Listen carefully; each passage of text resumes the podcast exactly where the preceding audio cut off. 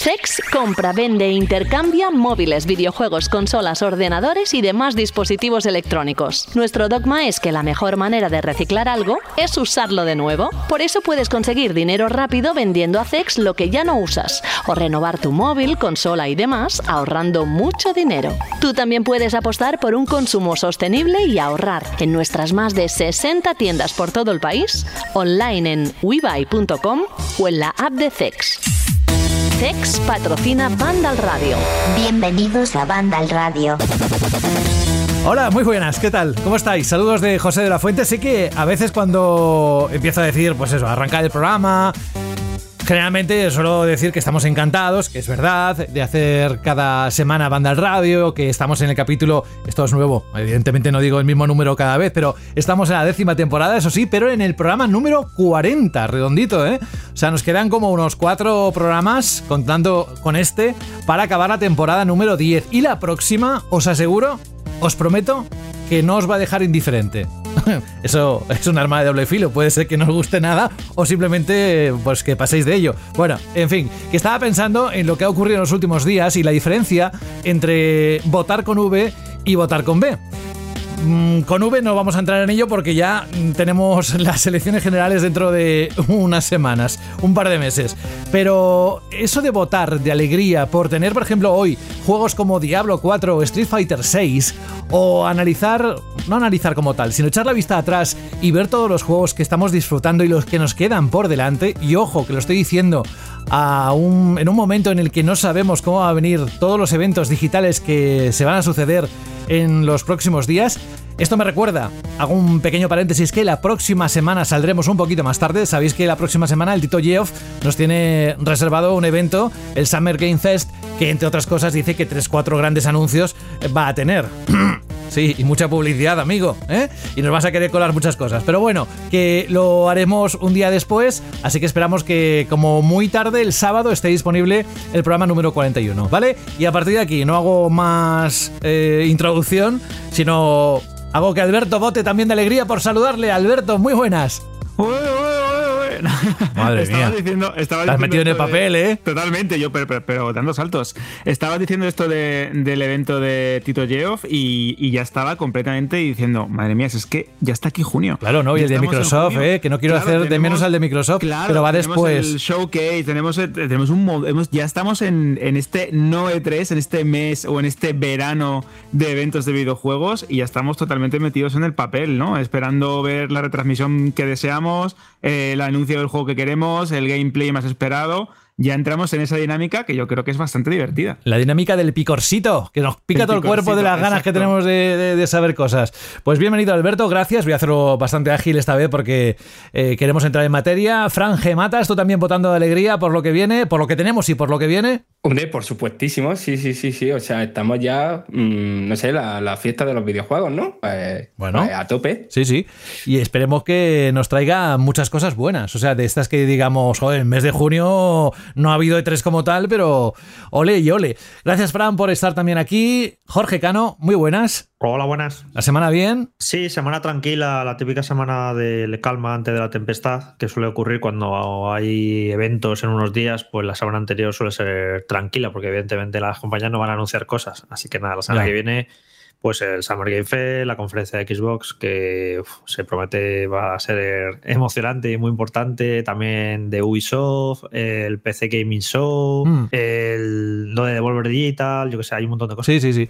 Y hay que estar muy atentos a Vandal, como cada año, bueno, cada vez que se hace algo especial o se cubre un evento. eh, ahora enseguida voy a, a saludar a Saúl, que también estuvo presente en la retransmisión del PlayStation Showcase. Yo me, me meaba de risa porque es un hombre que lo da todo en los directos. Pero antes de nada, Jorge, lo que sí que me gustaría es saber si en este mes de junio tienes el pálpito, que siempre sabes que yo apelo a tu experiencia como mm, bueno, como jefe de redacción que es ahora, pero que llevas muchos años detrás de- del tema de, en la prensa de los videojuegos, ¿tienes el palpito de que algo mm, está, se nos va a quedar reservado y que nos va a sorprender en el mes de, de junio? Bueno, tenemos ahí empezada fuerte mes de junio con Street Fighter 6 y Diablo 4. No, hombre, pero eso está confirmado, digo de anuncios. Y que han salido bien.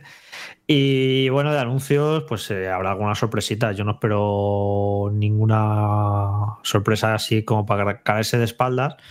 Y yo creo que los ojos hay que ponerlos en la, en la conferencia de Xbox por lo que puede ser tanto como anuncios, como revelaciones, como fechas. A ver, tienen que ir fuerte después de, de unos meses que han sido muy criticados los pobres, con más o menos razón. Pues yo creo que tienen que ir muy fuerte y además eh, ya lo hablamos la semana pasada, el PlayStation Showcase, que nos decepcionó así en general. Entonces, eh, yo creo que tiene una buena ocasión en Xbox para, para, dar un golpe y decir, mira, nosotros lo hemos hecho mejor, al menos este, este evento. Dilo en clave de lo que hemos vivido en los últimos días, a ver si da el sorpaso, ¿no?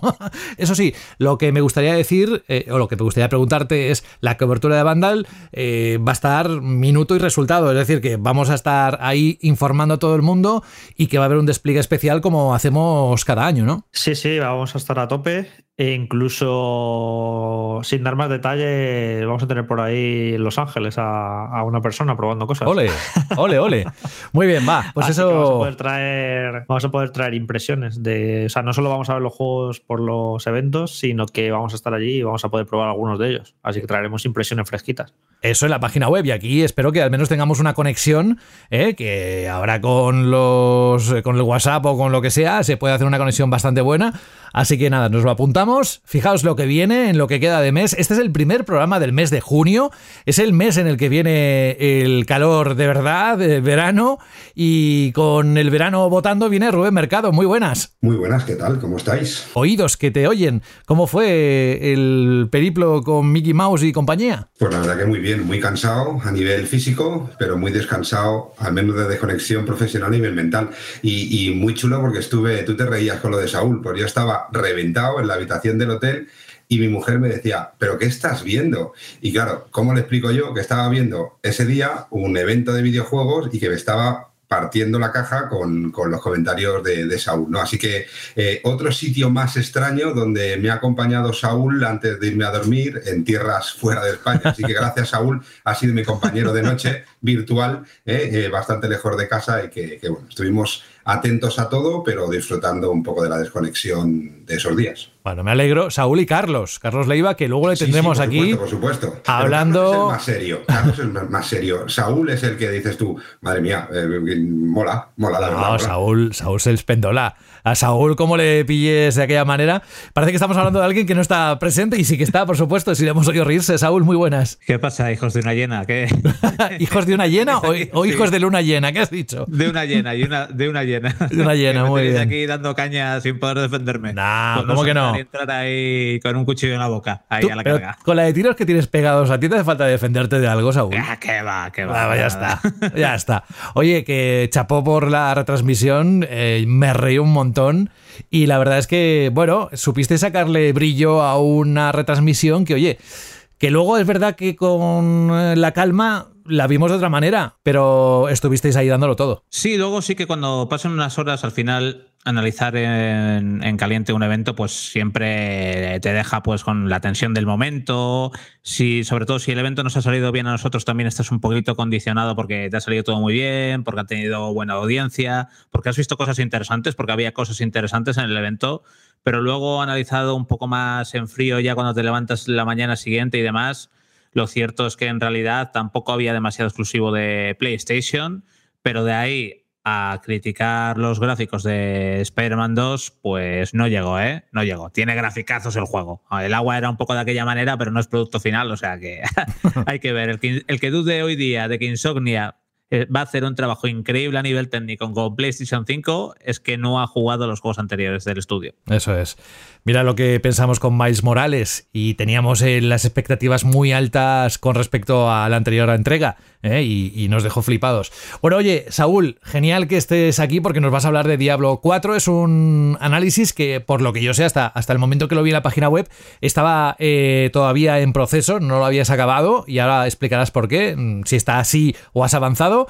Pero antes de entrar en eso y antes habrá otra, una noticia que queremos meter en el bloque y que el señor Cano ha, ha considerado que tiene que estar hoy y para poder comentar vamos a escuchar un consejo. En tu estantería hay una conversación entre videojuegos olvidados. Yo era el FIFA de su vida y me ha dejado chupando banquillo. Pues yo llevo 574 días abandonado en Animal Crossing y hay un unicornio que me mira chungo. Peor está Mario Kart, ahí hinchado a plátanos porque no tiene a quien soltarlo. ¡Uh, ¡Mamma mía! Tus juegos merecen una segunda vida. Bájalos del estante porque en CEX te los cambiamos por dinero en efectivo. Trae tus juegos y consolas a CEX y consigue Pastuki de la buena. Tiendas por todo el país y también online. Busca CEX. Banda Radio. Por cierto, Jorge, antes de entrar en el bloque de noticias, no sé si eres consciente de la cantidad de seguidores que ha tenido Vandal Radio en los últimos programas con los juegos que hemos tenido, sobre todo con Zelda. Has mirado las cifras, entiendo. Supongo que tienes un mensaje de agradecimiento para los oyentes, ¿no? Pues no, no las había mirado. ¿Ah, no? Eh, una cosa, no, le dije, se me olvida a veces, digo, ah, voy a mirarlas por curiosidad y, Es que me encanta este tío. y, y estoy entrando, no, porque va muy bien, pero lo sé, no, tampoco tengo que estar todos los días ahí mirando, digo, voy a mirar, a- ahora voy a mirar. cómo- Bueno, no os preocupéis, ya lo digo yo, que muchísimas gracias por hacer de los últimos programas los más escuchados de toda la trayectoria de Banda al Radio. Son casi 10 años. El décimo aniversario lo cumplimos eh, la próxima temporada, como ya he repetido anteriormente. Así que nada, no voy a enroscarme más en el agradecimiento, pero de parte de todo el equipo que hacemos cada semana Banda al Radio, nos inclinamos, os agradecemos el que nos hayáis elegido semana tras semana. Y ahora nos vamos a algo que seguro que después del showcase, casi todas las tertulias salió el tema. Oye, ¿qué ha pasado con este estudio? Oye, ¿por qué los first party de Sony no han aparecido? Bueno, desde luego el PlayStation Showcase, aparte de, la narración de nuestros compañeros Saúl y Carlos, dejó algunos anuncios memorables, como el avance de Alan Wake 2 o el extenso gameplay de Marvel's Spider-Man 2. Pero hubo notables ausencias en la presentación, y la que quizás se echó más en falta de cara al público habitual de los juegos en línea fue esa entrega multijugador de este juego que suena de fondo, de la banda sonora The Last of Us, que se nos viene prometiendo que va a haber ese multijugador desde por lo menos el lanzamiento de esa parte 2 que disfrutamos y que tanto éxito cosechó. Y desde luego entre tú y yo, oyente. Ha llovido un poquito ¿eh? desde entonces. Bueno, Naughty Dog ha emitido un comunicado oficial esta semana a través de Twitter pidiendo disculpas a los usuarios por no haber mostrado nada del título, informando que este necesita más tiempo. Pero para compensar, la compañía adelanta que ya trabaja en una nueva experiencia para un jugador. Desde el medio Bloomberg informan que el desarrollo del multijugador de The Last of Us cuenta solo con un pequeño grupo de trabajadores y que la compañía está reevaluando la situación del juego. La mayoría de activos de la empresa están enfocados en esa nueva experiencia de un jugador, es decir, que puede que al final termine siendo cancelado a última hora si Naughty Dog no está convencida con la calidad del juego a estas alturas. Por ahora, de momento, os decimos desde Vandal Radio que el desarrollo sigue en marcha, pero las cosas, Jorge, podrían torcerse, ¿verdad? Bueno, yo creo que ya se han torcido, ¿no? Porque si, si están diciendo todas estas cosas y se está retrasando tanto, pues algo no va bien ahí y como han salido diferentes informaciones y demás, están teniendo problemas con esto. No sé si acabará saliendo, si en algún momento dirán, bueno, pues a lo mejor no sigue para adelante. Salió una información, es interesante porque desde que PlayStation compró Bungie, eh, aparte por sus labores creativas y para que hagan juegos, parece que están asesorando un poco en general eh, respecto a todos los proyectos multijugador eh, dentro de PlayStation. Dicen que eh, se ha cancelado algún proyecto porque Bungie no lo veía viable de cara al futuro y dicen que este multijugador de, de las sofás que igual que dieron su opinión como que eh, no lo veían a largo plazo un, un plan de bueno de contenidos y de cómo podía mantener a los jugadores enganchados durante meses y demás. Y entonces ahí se ve que, que, claro, es que hacer un multijugador es muy complicado, porque no solo hacer un que sea divertido, que tenga unas buenas mecánicas, sino que luego consigas enganchar a la gente y nutrirla de contenidos y de motivaciones para que estén ahí jugando durante meses. Es que es muy difícil hacer eso. Ahí Bungie ya tiene experiencia, también, se la, también tuvo muchos problemas y tú lo sabes mejor que nadie, José, con el lanzamiento de Destiny al principio, que Sí. fue muy accidentado. y poco a poco, a base de probar, a base de, de tiempo, pues han ido un poco dando con la tecla, ¿no? Pues esto es lo complicado de un multijugador y se ve que aquí hay algo que en el multijugador de, las sofás no funcionaba y no sé ni cuándo lo veremos ni si lo llegaremos a ver. Lo que es curioso es que, bueno, eh, que Naughty Dog eh, estén teniendo estos problemas, porque es, es el, es el estudio sin duda más talentoso y más aclamado de la marca, y da la sensación de que para ver su próximo juego, ya ni digo el multijugador, ya lo que sea, lo nuevo de Naughty Dog, parece que va a haber que esperar mucho todavía. Y bueno, pues eh, estamos en esta dinámica que ya viene desde hace mucho tiempo de que los juegos cada vez eh, son más complicados de hacer, necesitan más gente, más dinero, más tiempo y prácticamente es que estos grandes estudios les da tiempo casi a lanzar un juego por generación a este paso, porque o dos como mucho, porque claro, son se tiran cuatro, cinco, seis años con estos eh, juegos enormes. Y a mí esta dinámica del sector, eh, que cada vez los desarrollos sean más largos, a mí en general no me gusta. Lo hemos hablado aquí alguna vez, ¿no? Que bueno, pues puede estar justificado con algún proyecto en concreto. Pues bueno, eh, GTA 6, ¿no? GTA 6, GTA es la saga que que sale cada muchos años, pero que cuando sale es una cosa enorme, que eh, la industria tiembla y es un, es un fenómeno, un evento.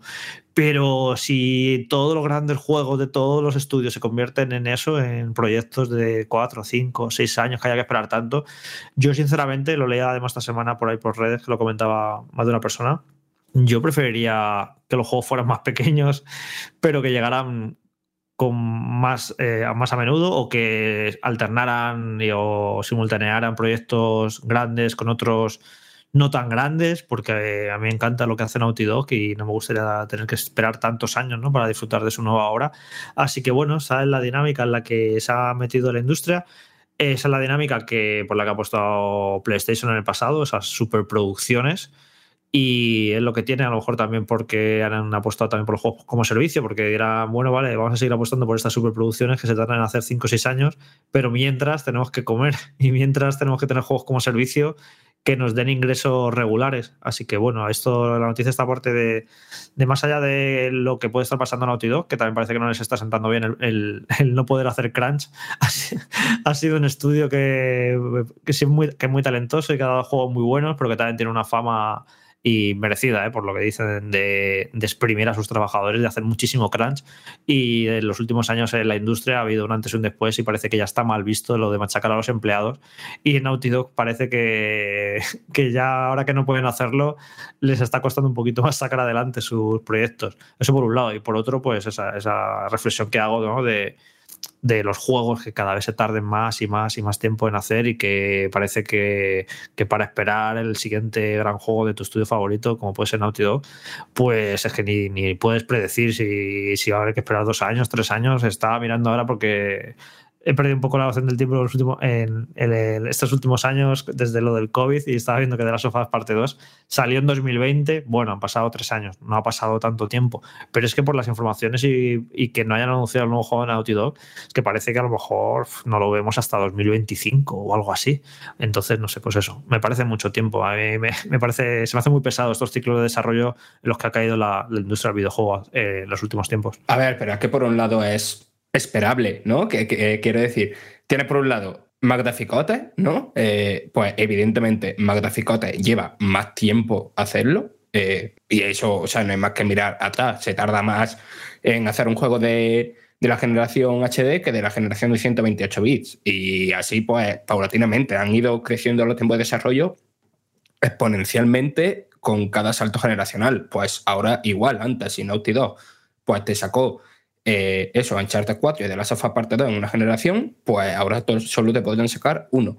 Y aparte de por ese motivo, por el tema de que, claro, de una Naughty no, no, no esperas que hagan exactamente lo mismo que en el anterior juego, solo que con otra historia y otros muñecos. Espera algún tipo de eh, salto evolutivo a nivel de mecánica de juego o a nivel de cómo se narra y evidentemente cada vez hay más cosas que están ya inventado, ¿no? Lo que, se dice de, lo que se dice de ya está todo inventado.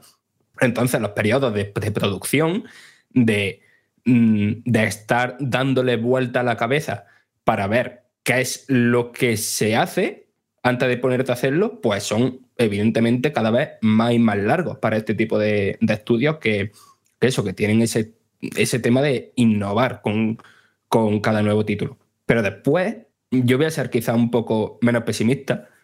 O sea, evidentemente, Bungie ha visto eh, multijugador de las afas, lo mismo jugablemente es increíble, lo mismo conceptualmente es una pasada, pero lo que, ha, lo que ha comentado Jorge de eso se tiene que monetizar, tiene que haber un plan a largo plazo y básicamente requiere que haya mm, jugadores dedicados y, crear una comunidad y, no es tan fácil crear una comunidad. No es simplemente, oh, que el juego está guapo, es que los jugadores se impliquen mucho.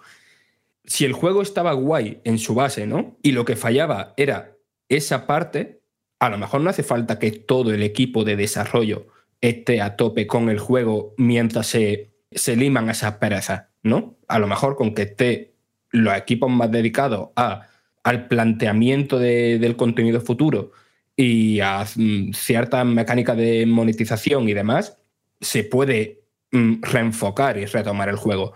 O sea, no, no, no sé, no soy adivino, pero me extrañaría mucho que esto acabara totalmente cancelado, ¿sabes? Y a lo mejor que una vez se, se publique, pues sea distinto a la visión original que tenía Naughty Dog, porque a lo mejor esa visión original que tenía Naughty Dog mm, no es rentable, básicamente. Es que yo estoy bastante de acuerdo con lo que está comentando Fran y al mismo tiempo también tengo que romper una danza a favor de Naughty Dog porque el multijugador de The Last of Us, ese Facciones, era un juego muy divertido, de una escala muchísimo menor y con una comunidad muy dedicada, por cierto, de una escala muchísimo menor de lo que eh, parece ser que va a ser este nuevo videojuego y según lo que nos estaba comentando el propio estudio de desarrollo, pues de otra manera, pero es cierto que eh, hay una buena base jugable, porque supongo que utilizarán eh, todo lo que tienen de, The Last of Us parte 2, eh, más las mecánicas que puedan añadir, más los giros que les puedan dar a los escenarios, a los enemigos, etc. Y con este nuevo, vamos a llamar consejo o asesoramiento ¿no? de, de Bungie, creo que puede haber algo muy interesante y muy grande. Eh, comentando con amigos que son, pues, eso, fanáticos de los eh, juegos de extracción que estuvo comentando Frank y tener un artículo muy interesante en Vandal, de los títulos de supervivencia, de los Battle Royales, etcétera, creen que si este juego tiene una buena base jugable, que yo creo que la va a tener, una buena ambientación, que obviamente la tiene, y algún componente extra, como bien ha dicho Bungie, que permita el volver una y otra vez a este escenario eh, posapocalíptico lleno de infectados por un hongo como el Cordyceps, creo que aquí hay un juego muy, muy, muy interesante, ya no solo para el aficionado de las sofás que posiblemente juegue el primer mes o el segundo mes o que disfrute de la ambientación durante unos, unas cuantas semanas, sino para el jugador que busca una experiencia con mucho recorrido y que creo que aquí está la clave. Ya hemos visto en casos de franquicias, sagas, licencias muy importantes, como sin ir más lejos, Halo Infinite, con ese maravilloso multijugador que nos encantó a todos, pero que no ha tenido un buen plan de contenidos, que no ha tenido una buena hoja de ruta y que eso ha acabado lastrándolo. Y hablamos de un juego free to play, con un sistema de monetización que personalmente me parece totalmente endemoniado pero que por lo menos sí es verdad que está pensado y que es acorde a otros juegos de eh, multijugador de online y, shooters competitivos, y que mirad cómo está, que no consigue atraer a la gente. Y hablamos de una saga como Halo. Vamos a ver cómo plantean esto, de qué manera pueden mantener el interés del jugador y si hacen algo parecido a, por poneros un ejemplo, a The Division o a PUBG en determinados elementos o incluso a ese mm, eh, concepto que tenía el multijugador original de The Last of Us, creo que aquí puede haber algo muy interesante. Sony tampoco es tonta, Bungie obviamente no lo es y Naughty Dog ni mucho menos. Creo que hay o que están los ingredientes eh, perfectos para dar con la receta de un multijugador muy interesante. No sé tampoco cuándo lo vamos a ver. A mí esto que ha comentado Jorge y también ha comentado Fran, de que se nos puede ir a 2025, mm, pues sería bastante deprimente. Pero no olvidemos también que Sony está pensando con los juegos como servicio también a largo plazo, que Naughty Dog pues quizás también tenga su eh, juego eh, para un jugador preparado para enseñar en algún momento y nos tengan con el caramelo o con la zanahoria como los caballos durante unos cuantos meses y a ver cómo se distribuye esta nueva apuesta de Sony por los juegos multijugador. Pero creo que aquí pueden o que existen los ingredientes perfectos para que algo se esté cocinando a fuego lento y que creo que va a sorprender. No sé si tendremos alguna pista o información adicional en los próximos días de algo de Sony, no lo creo, pero puede ser, nunca se sabe. Lo que sí sé es que sigue siendo un éxito a cotas inimaginables esta misma tarde tenía una conversación con una persona que no tenía ni idea de que estaba jugando al The Legend of Zelda, el, último. Bueno, estaba jugando al Breath of the Wild y después el Tears of the Kingdom. Y estaba enganchadísima y nunca lo hubiese dicho. Pero antes de pasar a más cosas, Rubén, en cuanto a ventas, el juego sigue dando números muy buenos, ¿no? Pues sí, de momento por suerte mm, o por desgracia, pero bueno, siempre vamos a verlo de la manera positiva. Por suerte, The Legend of Zelda Tears of the Kingdom sigue funcionando muy bien. Por ejemplo, segunda semana vendió 35.400 unidades, con lo que pasó en solo dos semanas las 206.000 unidades de venta. Faltan las ventas de su tercera semana, que, estamos todavía cocinándolas, pero de momento mm, Zelda eh, está siendo todo un éxito.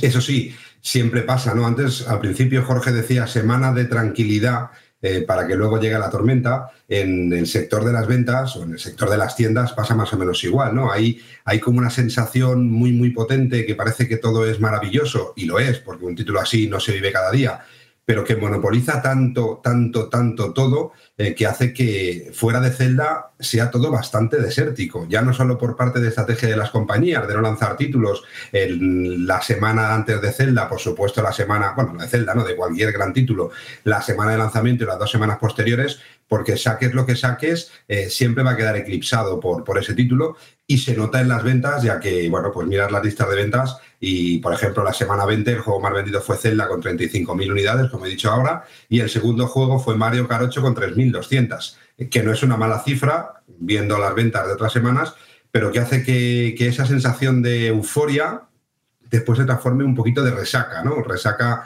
del hype en el que mucha gente, pues, eh, y con juegos como Zelda o con muchos otros grandes títulos, pues se quedan en casa disfrutando de ese juegazo y no salen porque no necesitan comprar nada más, ¿no? Y eso en las ventas también se nota y esa parte como de, de, bueno, pues de resaca un poco de esos grandes lanzamientos, esos grandes momentos, que hace que también esté todo eh, muy tranquilo y que títulos que a lo mejor podrían vender algo más, no sé, por ejemplo, la misma esta semana estamos hablando, se lanzó Lego 2K Drive, que no tiene nada que ver con Zelda, que no tiene nada que ver seguramente en cuanto a, calidad de título, pero que viendo las ventas y viendo que la plataforma más vendida es Nintendo Switch con 150 unidades, pues ya te demuestra que, bueno, que, la gente ahora está por jugar y por disfrutar a un juego muy, muy largo eh, antes que ir a las tiendas a, a, comprar. Entonces, bueno, es una buena noticia un lanzamiento como Zelda, pero las semanas posteriores son tranquilitas y no tanto en venta de consolas que se nota que siguen vendiéndose consolas para poder jugar ese Zelda. Es decir, la gente que tiene consola se compra Zelda y la gente que no tiene consola y está ya, vamos, con la cabeza hasta arriba de que todos digan qué barbaridad, qué juegazo y tal, pues lo primero que dicen es,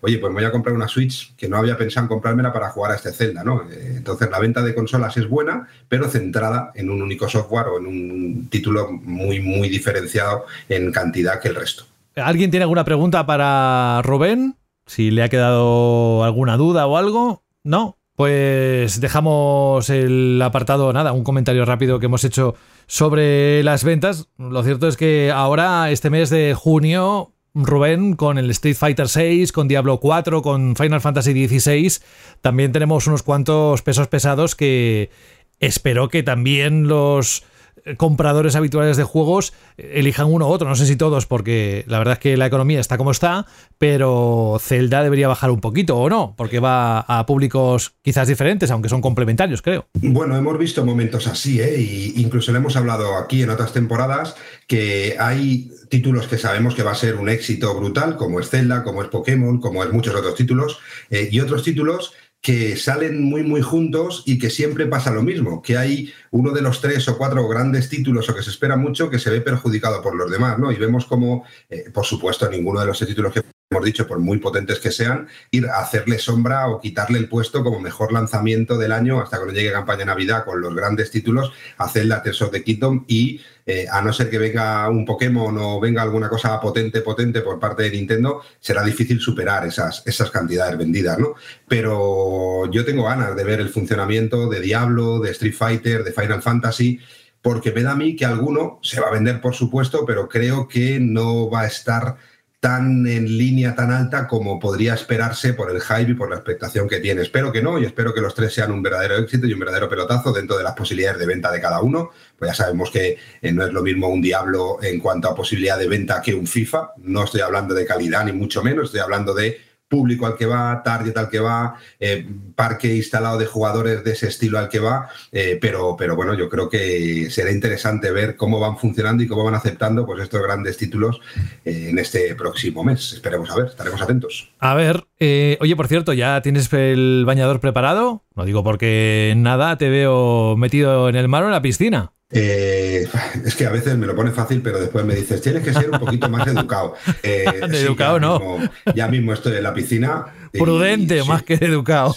Sí, sí, sí, pero es que me lo pone muy fácil. Pero bueno, sí, ya estamos, ya estamos pensando en eso, aunque todavía, todavía tarda. Estamos mentalmente, sinceramente, más metidos en campaña de Navidad a nivel profesional que pensando en la playa o en la piscina que nos esperan en un mes y medio. Pero eso queda, queda bastante. no queda, no, no queda tanto, ¿eh? para nosotros no queda tanto. Ya con Gamescom, preparando Gamescom, que estaremos allí otra vez este año con stand propio, eh, con muchas cosas que enseñar y con muchos proyectos, pero ya mi mente está pensando en Papá Noel y mi cuerpo está pensando en ponerme el triquini, sí. El triquini, qué bonito, como Borat.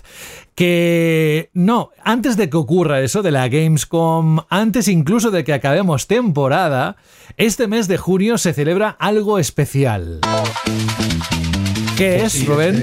Este, este, mes de junio se celebra, pues bueno, aquí sabéis que todas las semanas eh, hablamos de CEX como uno de nuestros patrocinadores, en el que hablamos de los títulos más buscados, eh, pero esta vez lo vamos a hacer algo diferente, ¿no? Porque en CEX no solo se dedican a comprar y vender y cambiar, sino que también hay momentos y hay muchas veces los que hacen cosas bastante interesantes. Y eh, durante estas semanas han hecho una selección de sus juegos y pelis favoritas con personajes e historias keyword, es decir, extraños o poco usuales. Lo he tenido que buscar en Wikipedia, lo siento, pero soy como muy antiguo y, lo he tenido que buscar en Yo te lo explico, ¿no? te preocupes. Vale. Bueno, este mes se va a celebrar en muchos puntos, muchas empresas van a colgar la bandera del orgullo gay en, sus eh, cuentas de Twitter, lo vamos a ver en muchos sitios.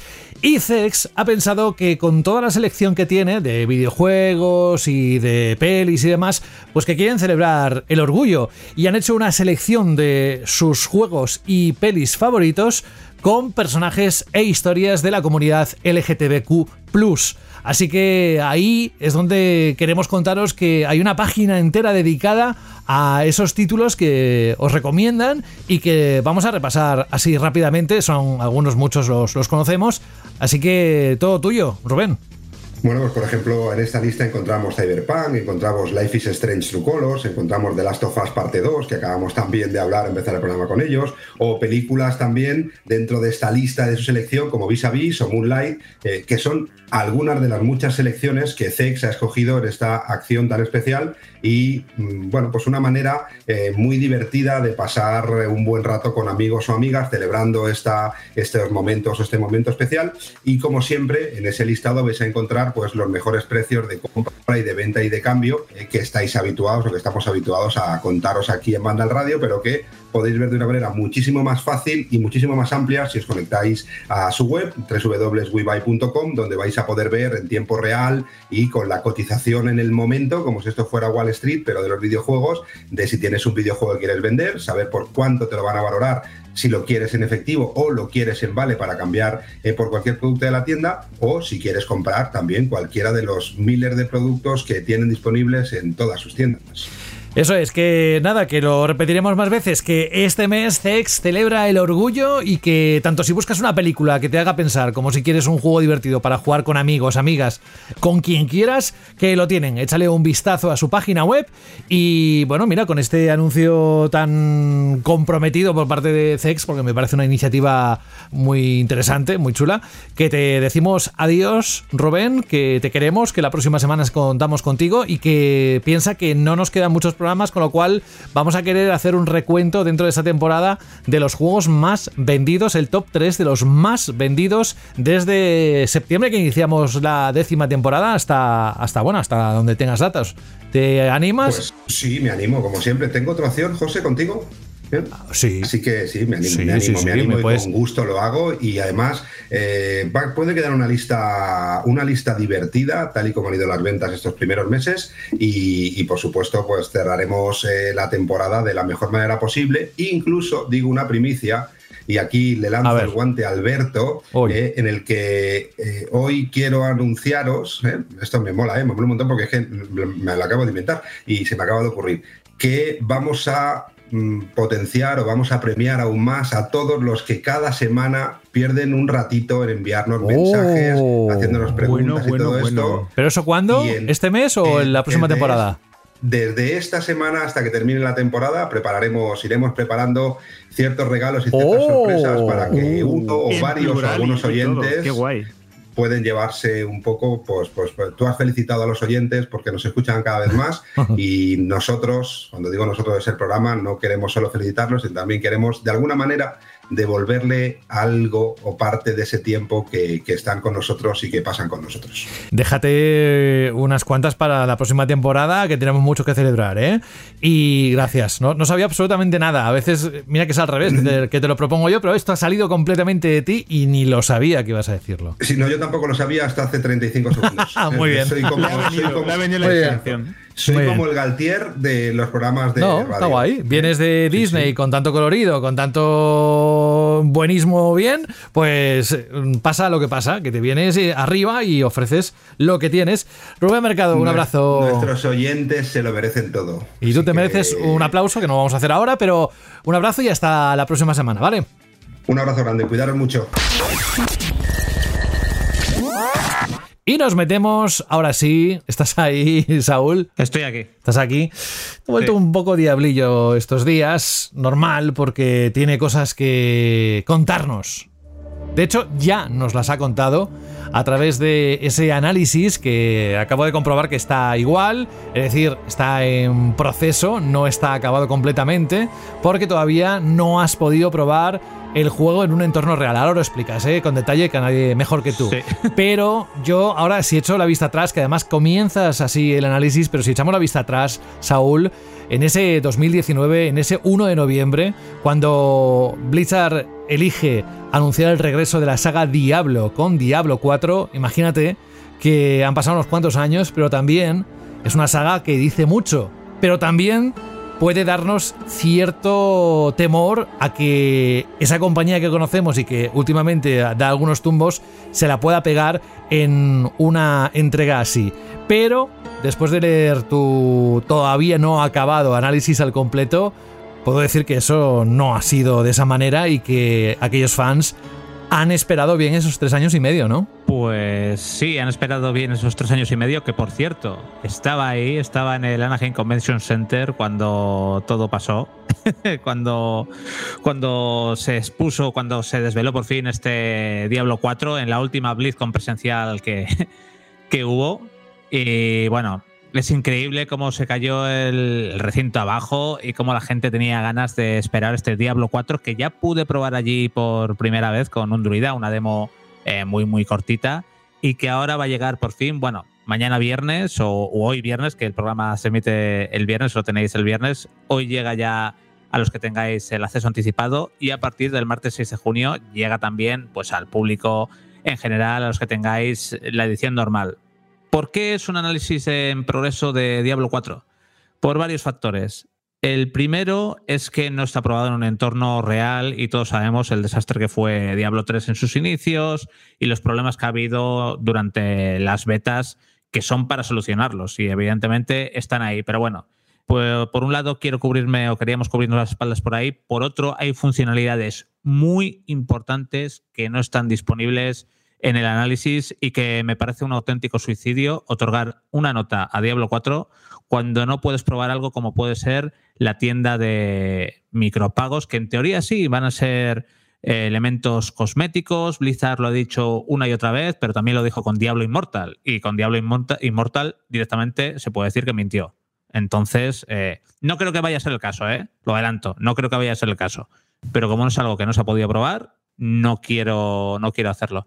Y por otro lado también, pues quiero jugar más al endgame del juego, quiero también subir otro personaje hasta el máximo nivel para probar dos clases en profundidad, aunque en la beta ya pude probar dos, con el nigromante ya son tres, pero quiero probar otra más, ver el desarrollo durante todo lo que es el arco inicial y poder jugar al endgame y al PvP durante más tiempo para traer un análisis que sea lo más completo posible para un juego que se lleva esperando por él mucho tiempo. Así que en este análisis en progreso lo que me he dedicado es hablar un poco de lo que me ha parecido la historia de la campaña principal y también pues en temas de jugabilidad, árbol de personajes o árbol de habilidades, mejor dicho, el contenido secundario que es interesante y demás. Es un análisis en progreso, pero es un análisis que tiene unas 2.600 palabras, o sea que aún así es un análisis largo en el que hablo de muchas cosas. No todo en los análisis es la nota. Y dicho esto,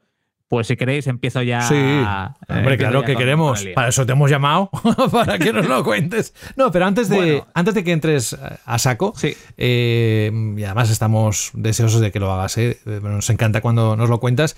Este Diablo 4, porque siempre pensamos en aquellos jugadores, Saúl, que no han tenido la oportunidad, por lo que sea, de disfrutar de anteriores entregas alguien que se enfrente a, imagínate, una tienda de videojuegos, ¿no? Y está viendo la carátula de, de, este Diablo 4 y piensa, ¿esto es para mí, sí o no? Y me dirás, hombre, pues que lo mire en YouTube y ya, ya está, ¿no? Pero eh, por lo que tú has podido comprobar, ni que sea la campaña, eh, ¿necesitas haber jugado a los anteriores? ¿Necesitas tener algún tipo de conocimiento previo? No, no, no, no, no. Hombre, como en todo juego de toda saga, viene bien tener un conocimiento previo del lore y demás, de la historia, perdón, que, que manía hemos cogido de, de poner palabras inglesas a todo. Pero no, no, no es necesario. El tutorial ya te pone sobre la pista sobre lo que es eh, Diablo y la historia es completamente independiente. Hay giros, hay personajes de, de otras entregas, hay cositas interesantes, pero no, no es, no es necesario. Más no es como necesario. fanservice, ¿no? Que algo que tenga que ver mucho con la mecánica o algo que tienes que saber eh, de antemano para poder avanzar, ¿no? Eh, sí, es. O sea, hay guiños y si conoces la historia es mejor, pero no. Puede jugar un jugador novel, puede entrar perfectamente, porque además es un juego que está muy bien hecho para, para ir entrando poco a poco en la dinámica. De hecho, tanto tienes dos. Al principio hay dos niveles de mundo, que sería como el fácil y el normal, y ya cuando das una vuelta a la campaña ya puedes acceder a los niveles más difíciles.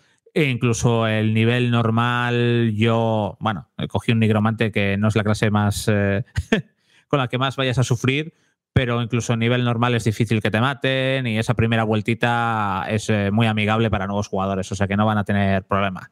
Y luego, empezando por la trama, eh, no me lío mucho, no va a haber spoilers, no, os preocupéis, más allá de algún detalle que se ve en el primer acto que ha estado en, en las betas, pero sin entrar en demasiados detalles, ¿eh? o sea que no hace falta que, ni que sigues para adelante con el podcast, ni que saltéis unos minutos, ni nada. Bueno, la premisa de Diablo 4 es que retorna Lilith, y que es una demonio muy poderosa y que tiene unos planes para Santuario que, bueno, pues pueden acabar con, con Santuario como lo conocemos hasta ahora. Santuario es el mundo de, de Diablo 4. Entonces, eh, nuestro protagonista llega en el momento menos adecuado a un pueblo, pasan cosas y ahí empieza nuestra aventura detrás de, de Lilith para intentar eh, pues que sus planes no lleguen a buen puerto. Es una historia bastante más oscura y macabra que en Diablos anteriores, cosa que me gusta. Es una historia mucho más adulta, tiene mucha más carga narrativa Diablo 4 que en entregas anteriores y en este sentido está muy pero que muy bien, tiene algún giro interesante, alguna sorpresita. Ah, tampoco esperéis aquí que sea esto Hitchcock, ni mucho menos, y que sea, vamos, la enésima, la quinta esencia de una trama en un videojuego. Pero está muy bien, es muy disfrutable y, vamos, eh, yo creo que os va a gustar. Luego, la campaña eh, tiene misiones interesantes, eh, dura entre 20 y 30 horas, pero hay mucho contenido secundario, así que yo para dar una vuelta estuve 50 horas, pero bueno, porque me paraba cada poco, ahora os hablaré del contenido secundario. Y la campaña está bien, tienen misiones que están bien, pero lo que no me ha gustado de la campaña es que a veces la estiran demasiado para que dure un poco más, algo que no le hace falta por todo el contenido secundario de- que, que hay, perdón. Y otra cosa que no me gusta es que la estructura es muy básica ya para un 2023. Llegar a un sitio, ver cómo la misión principal se divide en dos misiones, sí, las puedes completar en el orden que quieras, pero ya tienes que ir primero a una, luego a otra y después como al final de ese acto y demás. Es una estructura demasiado sencilla y es algo que, que no me, que no me ha gustado demasiado. Eh, Está bien, a ver, tampoco Diablo se ha caracterizado por tener una campaña que sea lo más de lo más, pero en pleno 2023 creo que se podría haber arriesgado un poquito más con alguna cosita o con alguna misión o darle un giro un poco diferente. Y bueno, ¿cómo completamos esta trama, esta campaña? Eh, pues es muy fácil, con las clases de personaje. las clases de personaje que estrenan un nuevo árbol de habilidades que es perfecto. Bueno, clases de personaje de, memoria: nigromante, eh, bárbaro, druida, pícara y. Bueno, pícara, no sé por qué digo pícara cuando. eh, en ambas, pues, lo digo por, por ediciones anteriores, porque en el Diablo 1 la pícara era, era mujer. Aquí puedes escoger eh, tanto hombre o mujer como para cualquier clase y mago o maga. Entonces, eh, te creas tu personaje, por primera vez puedes coger y personalizarlo. Y pues evidentemente tienes las mecánicas clásicas de combate que ha tenido Diablo 4 y que son divertidísimas. Tienes estas mecánicas de combate, tienen lo más llamativo como novedad es un botón de esquiva que puedes usar tanto en tareas ofensivas para cargar contra los enemigos, algo que viene muy bien, por ejemplo, con el bárbaro, como la defensiva para esquivar ataques, para esquivar esos orbes que van rotando por ahí, que los que juguéis a Diablo ya sabéis, ese efecto discoteca que le llamo yo, que son orbes con poderes enemigos que hacen pupa y demás. Y también he visto que las mecánicas de los jefes son un poco más enrevesadas y tengo ganas de jugarlo también en una dificultad más alta para ver cómo esas mecánicas de los jefes tochos, de los jefes de mundo, de los jefes finales o como, o como queréis llamarlo, cómo van escalando y cómo se van implementando nuevas mecánicas. Luego, evidentemente, vas matando monstruos, vas subiendo de nivel y el árbol de habilidades de cada clase de personaje es lo más interesante, porque tiene ese toque perfecto, justo, de sencillez para que todo el mundo pueda entenderlo, pero también de ser lo suficientemente complejo como para que puedas jugar de formas muy diferentes a cada clase. Dentro de cada clase puedes tener cuatro, cinco, seis o siete estilos de juegos diferentes. Por ejemplo, yo con el nigromante probé primero a ir con un montón de esqueletos y centrarme en magia de hueso alrededor. Luego cre- preferí ir con esos esqueletos, pero basarme más en maldiciones. Después probé con diferentes tipos de golem, eh, usando más magia de sangre. Y cada cosa tiene, tiene sus ventajas y sus inconvenientes. Y tienes muchísima libertad para poder eh, coger y personalizar la clase de personaje y llevarla a tu gusto. Luego, a partir de nivel 50, tienes un panel de leyenda, que es una suerte de segundo árbol de progresión, que nos permite ir activando distintos glifos cada vez que subimos eh, de nivel para seguir mejorando eh, eh, y personalizando el personaje, pero esto ya son no nuevas habilidades, sino bonos o efectos de cadena, las habilidades anteriores, que, que un veneno tenga más porcentaje de daño, o que tengas más porcentaje de vida, o más porcentaje de acertar a un enemigo en, en determinadas situaciones, etcétera. Entonces tenemos un Diablo que es muy divertido a nivel jugable, con una progresión de personaje que es muy interesante y que no es tan compleja como un Path of Exile que te pierdes, pero que sí es muy profunda y que nos permite eh, tener personajes, incluso, ya te digo, dentro de un mago puede ser como cinco o seis magos diferentes según lo que tú quieras, con el nigromante igual, con el druida igual y con todo igual. Y todo esto llega aderezado de una campaña que está bastante bien y de un montón de secundarias y de contenido opcional. No vas a dar, no va a haber un minuto que pase mientras recorres el mundo, ya sea andando o a caballo, que también hay monturas, que no te vayas a encontrar algo. Ya sea un evento aleatorio que, en el que tengas, por ejemplo, que activar unos pilares de sangre para cumplir una especie de mini misión o rescatar a un, a un pobre hombre que se ha roto su carro y que ha quedado atrapado justo debajo, o que te tiendan una emboscada, o que te encuentres una pequeña mini mazmorra o un pequeño sótano que limpies muy rápido, o que te encuentres una mazmorra secundaria que hay 150 mazmorras secundarias por todo el, por todo el mundo de santuario. Y bueno, evidentemente, pues estas mazmorras son interesantes porque hay muchos objetos mágicos y Diablo pues es muchos objetos mágicos y equiparte bien y mejorar tu personaje y mejorarlo y mejorarlo y mejorarlo y mejorarlo en un bucle sin fin que es increíble y que es lo más adictivo. Ir mejorando tu personaje, ir añadiendo gemas, ir buscando objetos legendarios y desde luego yo he jugado, como os digo, 50 eh, horas con, esta, con este personaje, más otras 20 con las betas o 25 serán, llevo 75 horas y quiero seguir jugando a Diablo 4 y me parece un juego que llega muy pero que muy bien.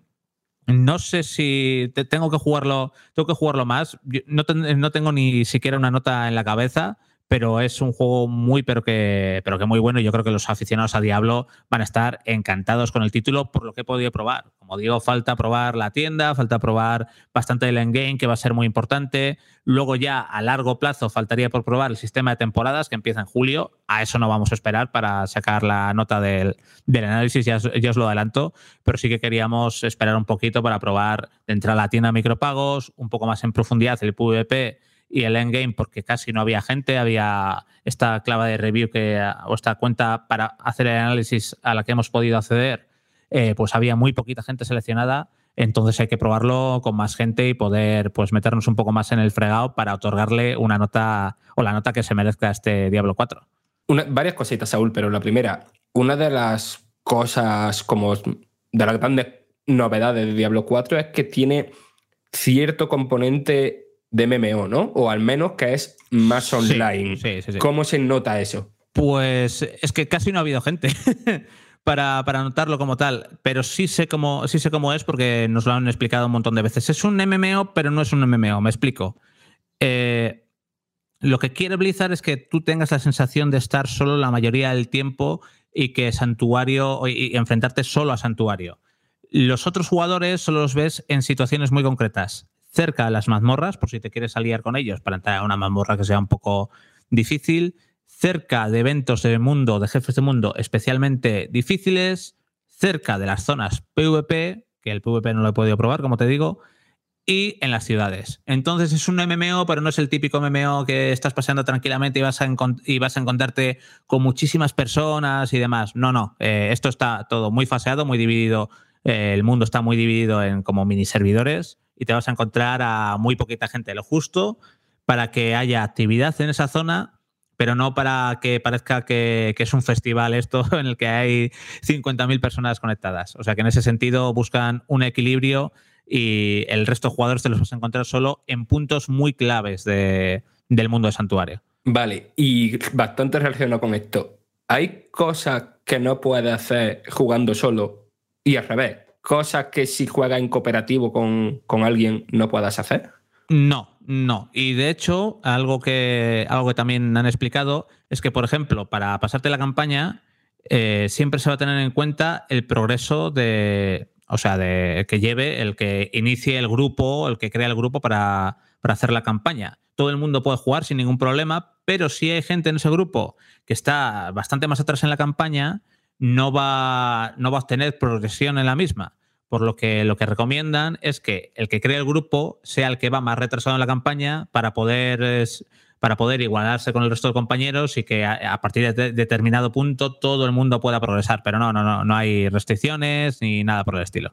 Eh, Saúl, uno de los aspectos que más eh, controversia ¿no? generó este, esta saga fue con ese famoso apartado artístico de Diablo 3 que luego se cambió un poco, que luego se volvió a matizar y en este eh, desde Blizzard mm, remarcaban una y otra vez que se volvería a ese terror gótico, a ese nivel de oscuridad, esa fantasía oscura que tanto gustó con el primer y el segundo juego eh, cómo lo has visto a nivel artístico, esas iglesias, esos. Sí, sí, claro, sí.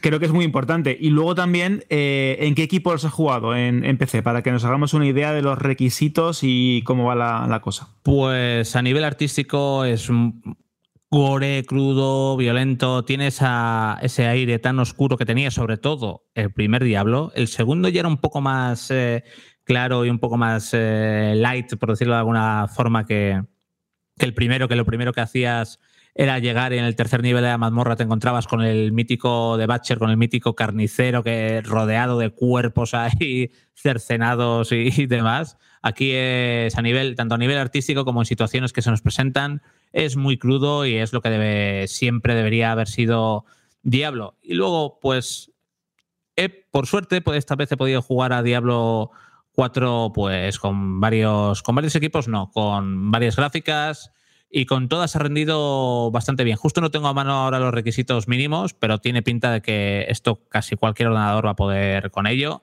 He jugado, bueno, con la RTX 4080, he podido jugar a 4K y a 144 FPS, con la con una un poco más de esta generación, pero destinada a 1080p, la 4060 Ti, puedo jugar también a, 100 a más de 144 FPS en la resolución 1080p.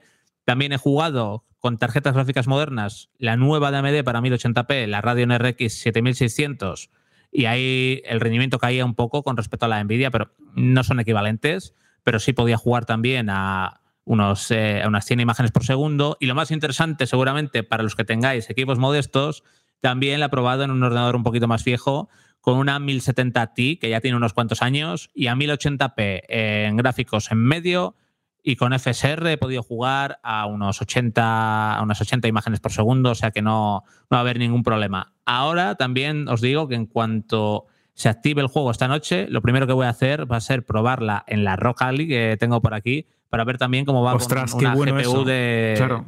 una GPU móvil, porque cuando la iba a probar, eh, bueno, justo el código de prensa estaba, desactivado, que lleva una semana desactivado ya, y, y justo no pude, no pude probarlo. Entonces ahora, en cuanto, en cuanto se activen los, eh, los servidores, voy a coger y voy a probarla con la Ali para ver cómo funciona pues, en un procesador que sea de, de un dispositivo móvil, que siempre pues, es más duro para ellos trabajar con videojuegos, aunque ya sabemos que la Ali está preparada de sobras, pero bueno, para que la gente se haga una idea de cómo puede funcionar en una Rock Ali, Steam Deck, eh, etcétera, etcétera. Además, Saúl, eh, de probarla ahí es también interesante para que la pruebes eh, por cómo se, va cómo se juega con mando, las sensaciones con el mando, porque hay que recordar que ese es el primer Diablo que sale a la vez en PC y en consolas. Sí. Porque Diablo 3 acabó saliendo en consola, pero tardó bastante. Fue una conversión muy cuidada en su día. De hecho, hicieron como ciertas novedades para que a la hora de jugar con el mando fuera más divertido, como esquivas y demás. Y Sí, por- de hecho, el, el botón de esquiva en PC, que no estaba, llega precisamente por la adaptación a, a mando de Diablo 3. Claro, entonces eh, tú, Saúl, has visto. Porque, claro, aquello fue un apaño, por así decirlo, porque el juego originalmente no estaba diseñado para tener ese tipo de movimientos y fue la versión de consola donde los metieron. Pero ahora, Saúl, que ya Diablo 4 se ha diseñado eh, con él en mente para salir simultáneamente en PC y en consolas, ¿tú has visto que eso ha influido en que, por ejemplo, el control de los personajes sea más reactivo con esas esquivas?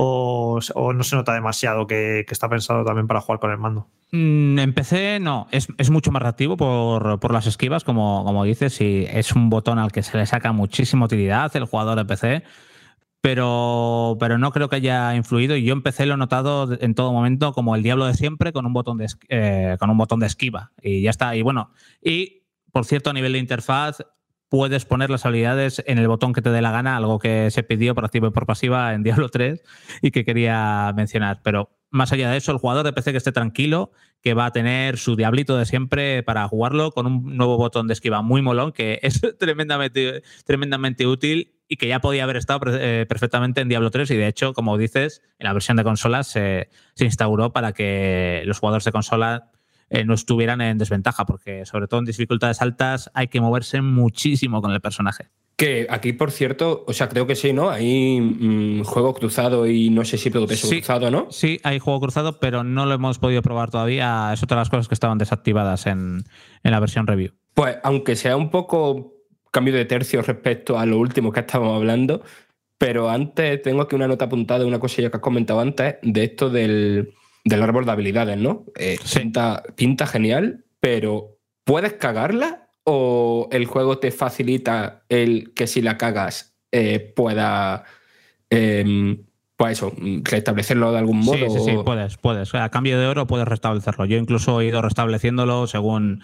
eh, en realidad solo me he quedado medio atascado con, con un jefe. El resto los he derrotado bastante fáciles, con, a excepción del último, que siempre cuesta un poco más. Pero en, todo el mundo ha, ha habi- ha habido como eh, dos jefes, eh, el último y otro que había por ahí por el medio, que son los que me han costado. El resto los he matado a, las primeras de cambio y ajusté la estrategia y ajusté mi- mis habilidades en función a ese jefe. Pagas una cantidad de oro que la puedes, se saca fácil, porque encima lo que puedas comprar con el oro hasta que no completes la campaña no tiene mucho sentido, porque siempre te vas a, ir encontrando nuevos objetos que sean mejores. O sea que tirar dinero ahí, como quien dice, mejorar objetos que te van cayendo, no tiene sentido hasta que no llegas ya a, niveles más altos. Entonces sí, puedes resetear eso, ese árbol de habilidades y por un pago económico y disfrutar. Y cambiarlo, vamos, disfrutar, cambiarlo, co- coger otra, coger otro árbol, otro tipo de habilidades, como queréis decirlo. Pues, Saúl, esto casi sabe a despedida medias. Lo digo porque el análisis no está completo en la página web, tampoco lo está aquí en el podcast. Así que lo que vamos a hacer es invitarte para cuando Jorge crea oportuno, que supongo que será en los próximos días, para que nos hables de lo que te queda de probar del Sí, juego, sí, sí. de este Diablo 4, para ya tener una versión completa de cómo es la entrega, la última entrega de Blizzard. Mientras, Perfecto. por supuesto, tenéis toda la información en la página web de Vandal. Y nada, que Saúl, eh, como sé que vas a estar aquí en unos días, un abrazo muy grande y despedirte hasta dentro. Es que esta música me pone como nervioso, ¿sabes? Es como que me bajo el tono y es, Saúl, corre, ahora que tienes tiempo, vete, vete de aquí, sal del servidor de voz. un abrazo, Saúl, cuídate. Venga, hasta luego, chao, chao, chao. Chao.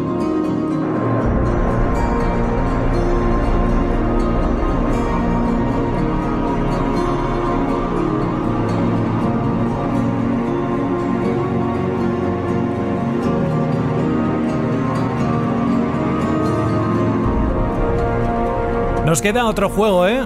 Sí, sí, sí, sí. Nos queda uno que estáis esperando como agua de mayo. Bueno, mayo ya quedó eh, junio. Bueno, ya sabéis, aquí chistes malos, los que queráis. Tenemos para dar y tomar. ¿eh? Por cierto, hoy he leído uno tan malo que he dicho, es que ni me lo apunto para contárselo a Fran, porque es que ni a él le va a gustar. En fin, vamos a escuchar un consejo y volvemos enseguida. Al caer la noche se escuchan las almas en pena de la electrónica que ya no usas. Véndeme o te robaré el wifi. Pasa de ese móvil y véndeme a mí que soy una tablet y la tengo más grande. La pantalla mente sucia. Mejor a mí que soy una consola y parada se me va la perola. Trae tus aparatos electrónicos a Cex y te daremos dinero en efectivo. Da una segunda vida a tus consolas, juegos móviles, tablets, ordenadores, películas y mucho más. Lleva tu electrónica a Cex y consigue Pastuki de la buena. Tiendas por todo el país y también online. Busca CEX.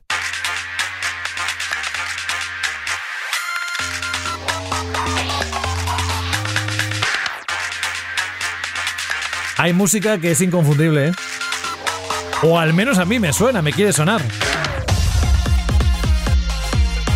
Street Fighter. No voy a hacer mucho estas cosas porque lo mismo Carlos, Carlos Leiva, muy buenas. Hola a todos, ¿qué tal? Lo mismo te desconectas y me dejas aquí solo porque tú eres capaz. Alguien de este equipo lo ha hecho alguna vez y no miro a nadie. Bueno, oye, ¿cómo estás, Carlos? ¿Qué tal todo? Bien, aquí. eh, ¿Sí? siguiendo jugando juegazo tras jugazo, vamos, que no. Aquí no. Esto no para, el año no para. ¿Has abandonado Zelda? ¿Al menos un tiempecillo o qué? No. ¿No? ¿Sigues todavía? ¿Cuántas horas llevas? 140, 145. Ya no, no juego como antes porque ya tengo que jugar a otras cosas, pero poquito a poquito, mi partidita al día, mi, aunque sea media horita, me he hecho. ¿Y con qué lo estás alternando? Por trabajo, supongo, ¿no? O también por Pues ahora mismo con Street Fighter, evidentemente. Y algo más. Tú eres capaz de 3, 4 y 5 a la vez. ¿Tienes No, no, alguno no, más estoy, que estés? estoy con Street Fighter y bueno, a veces me pongo el, el Spider-Man Remaster. Eh, me, estoy, me lo estoy pasando ya por tercera o cuarta vez. Y, Y nada. Vale. Ah, pero vamos, básicamente Street Fighter es a lo que estoy ahora. Oye, Carlos, y la polémica esa del Spider-Man 2 y los gráficos, ¿tú la entiendes? Eh, sinceramente, no. O sea, para mí el juego me parece que se ve espectacular ya como se ve y están diciendo que es una biel temprana, que el juego todavía tiene que... De hecho, me lo han dicho su- sus directores, que el juego todavía va a seguir mejorando gráficamente de aquí a su lanzamiento. O sea que yo tran- muy tranquilo con cómo se ve ese juego. A ver, a ver, ¿has estado hablando con sus directores y eso está en Vandal? ¿O estará? Eh, sí, ya hemos publicado Vale, vale. las cositas y más que van, se van a ir publicando. Muy bien. Bueno, vamos al juego que nos ocupa, ¿eh? que también hay muchísimas ganas. Este, a diferencia, bueno, a diferencia del otro, del Diablo 4, que no es verdad porque eh, hay gente que ya puede jugar desde el mismo día 2. Pero este sí que sí, mm, para todos, por fin, la sexta, eh, el número 6 en grande para una saga de lucha que vamos a ver qué tal le ha sentado. El análisis que has publicado en la página web de Vandal también está en progreso, porque todavía no has podido probar la parte online, ¿verdad? No, probarlo lo he probado, pero no en las condiciones. Ah, ok. En un entorno adecuado. Ok. O sea, lo- lo- po- podría haber hecho, podría haberle puesto nota basándome en la beta, pero no me parecía eso serio ni profesional. Entonces, pues espero que salga el juego, lo juego en condiciones, veo todos los eventos. Además, es que faltan cositas todavía. Por ejemplo, todo el sistema de monetización no está implementado. Eh, sé cómo funciona porque básicamente nos, han man- nos mandaron como un correo explicándonos cómo funciona, pero claro, yo no, no estoy viendo, o sea, no, no lo he podido probar yo como tal. Entonces, ahí hay como pequeñas cositas que todavía tengo, tengo que ver este fin de semana. O sea, ya cuando estéis escuchando estos, eh, probablemente ya no me esté dando la luz del sol y esté jugando partidas online sin parar. Pero eso, yo espero que la semana que viene ya traeros el análisis completo con su nota, su vídeo y todo ya terminadito. Para ti en los últimos años, Capcom, es que lo he leído más de una vez de tu puño y letra, bueno, si se puede decir así, en, en digital, que dices que está la compañía japonesa en estado de gracia, te está dando buenos momentos ¿eh? con los juegos que, que está lanzando. mí, yo creo que a mí, a todos, porque Sí, sí. O sea, es de locos. Como después de esa racha que pasó como en la época de PlayStation 3, 360, es como que se ha recuperado de una manera en la que, o sea, es que es juegazo tras juegazo, coge sus sagas míticas y te saca nuevos juegazos, las reinterpreta, no sé, una maravilla. Bueno, vamos al lío. Gone, Según lo que dice Carlos en este análisis que todavía no está completo, pero lo estará en los próximos días, regresa triunfalmente este mito de la lucha, sale además en distintas plataformas, con lo cual sale para PlayStation 4, que eso, mira, para la gente que todavía sigue teniendo la anterior generación, pues es un- una alegría, quieras o no, y eso sí, Supongo que se aprovecha de las bondades de la nueva generación. Lo que está claro es que Capcom vuelve a la carga con un título divertidísimo, accesible, según dices, y profundo. Cuéntanos un poquito más en detalle lo que has podido disfrutar de esta entrega. Pues básicamente volvemos a estar ante un fighting game de los de toda la vida, es decir, como lo que llevamos jugando desde Street Fighter 2, uno contra uno, hay que bajarle la barra de vida al contrario, defendiéndonos, bloqueando, haciendo agarres, eh, metiendo combos, haciendo técnicas especiales, lo que viene siendo un Street Fighter de toda la vida. ¿Qué pasa? Que en esta entrega eh, de entrada han metido un montón de movimientos nuevos, han hecho muchos cambios, ahora todos los modelados y todas las animaciones son nuevos también, por lo que hay que aprenderse cómo funciona. Es prácticamente, aunque lleves manejando a Ryu desde Street Fighter 1, que bueno, tampoco es que tuvi- vamos a decir mejor Street Fighter 2, eh, aunque vengas incluso de Street Fighter 5, el más reciente, es que vas a tener que aprender a jugar de nuevo. O sea, hay mecánicas, la esencia del personaje sigue estando ahí, pero vas a tener que aprender un montón de combos nuevos, pues, eh, cómo funcionan sus frames, un montón de detallitos. Entonces, tienes todo el rato esa sensación de estar jugando algo nuevo. O sea, los personajes transmiten esa sensación de, de resultar conocidos, pero al mismo tiempo novedosos. Y la gracia está en que esta entrega introduce ahora un nuevo sistema, que es como la mecánica principal en cual, la- la- al cual torno gira todos los combates, que es el sistema Drive. Sistema Drive básicamente consiste así, mm, resumiendo muchísimo, no nos vamos a entrar aquí en detalles que nos podríamos tirar un buen rato, eh, en que hay un... Ahora tenemos un nuevo medidor, una nueva barra de energía, por decirlo de algún modo, que nos permite hacer diferentes cosas. Entre esas cosas podemos ha- hacer cancels para cancelar un movimiento en mitad de un combo y así poder enlazar otro movimiento y poder crear y extender nuestros combos. También podemos potenciar nuestros ataques especiales, lo cual funciona de un modo similar a como serían los ataques X de anteriores Street Fighter. También nos permite hacer parries. Tú pulsas, eh, son dos botones, tú los pulsas y eh, mientras lo mantengas, el personaje va a hacer paradas, va a hacer parry a todos los ataques que, que te haga el enemigo, menos a, los, menos a los agarres, claro. La gracia está también en que si haces el parry en el momento justo en el que vas a recibir un golpe, eh, haces una parada perfecta que te permite, pues, eh, básicamente, pasar al contraataque rápidamente y castigar a tu rival. Eh, más cositas que se puede hacer con esta barra. También puedes hacer una especie de dash hacia adelante para sorprender al rival. Cuando te están presionando, cuando el enemigo te está atacando y tú te estás defendiendo, mientras te estás defendiendo, puedes hacer una maniobra que te permite alejar al rival de ti para darte algo de espacio. Y, y luego está lo que sería como el- uno de los movimientos que más chicha tiene del juego, que es el Drive Impact. El Drive Impact es como es parecido al Focus Attack de Street Fighter 4, que es un movimiento en el que el personaje eh, pega un golpe y mientras está pegando el golpe puede aguantar hasta dos ataques sin que le rompa la defensa. Es decir, tú le pegas dos puñetazos y el personaje sigue haciendo ese ataque. Entonces le tendrías que pegar como un tercer golpe para hacer para parar ese movimiento que te está haciendo. La gracia que tiene este movimiento es que si impacta, de entrada deja vendidísimo al rival, o sea, lo deja como medio aturdido antes de caerse al suelo y claro, eso te abre las puertas para meterle un buen combo. Pero si lo defiende, lo mandas hacia atrás. Mm, retrocede varios pas- pasos el enemigo. Si se choca contra una pared, ese, eh, tu rival le rompes la defensa. Entonces, esto hace que las peleas en las que estás cercanas a las esquinas de los escenarios, cercanas a las paredes, se vuelvan muy tensos, porque claro, el que está defendiendo, el que está contra la esquina, tiene que intentar predecir y tiene que estar muy atento para reaccionar al momento en el que el, en el, que el rival pueda intentar hacer ese drive impact y fastidiarle todo. Entonces, hay también muchas formas de, contrarres- de contrarrestar esto. Puedes eh, hacer un agarre, puedes intentar, puedes saltar para pasar al enemigo por encima, pero claro, ahí entra mucho el cómo juegue cada uno, su capacidad de predicción, el mind game. Y esto hace que los combates sean divertidísimos en general. Porque, claro, ya estáis viendo que todo esto nos va a consumir barra de drive. Cualquier cosa que hagamos, todo lo que, todo, todo lo que he explicado, consume barra de drive. Y la barra de drive se va regenerando automáticamente cuando no estamos eh, defendiendo, cuando no estamos bloqueando por lo que también nos animan a que no estemos todo el rato en modo tortuga e intentemos atacar un poquito. Porque si te reducen la barra de drive al máximo, entras en burnout. Un modo en el que te quedas muy vendido. No puedes hacer absolutamente nada de drive durante unos segundos hasta que se te regenere.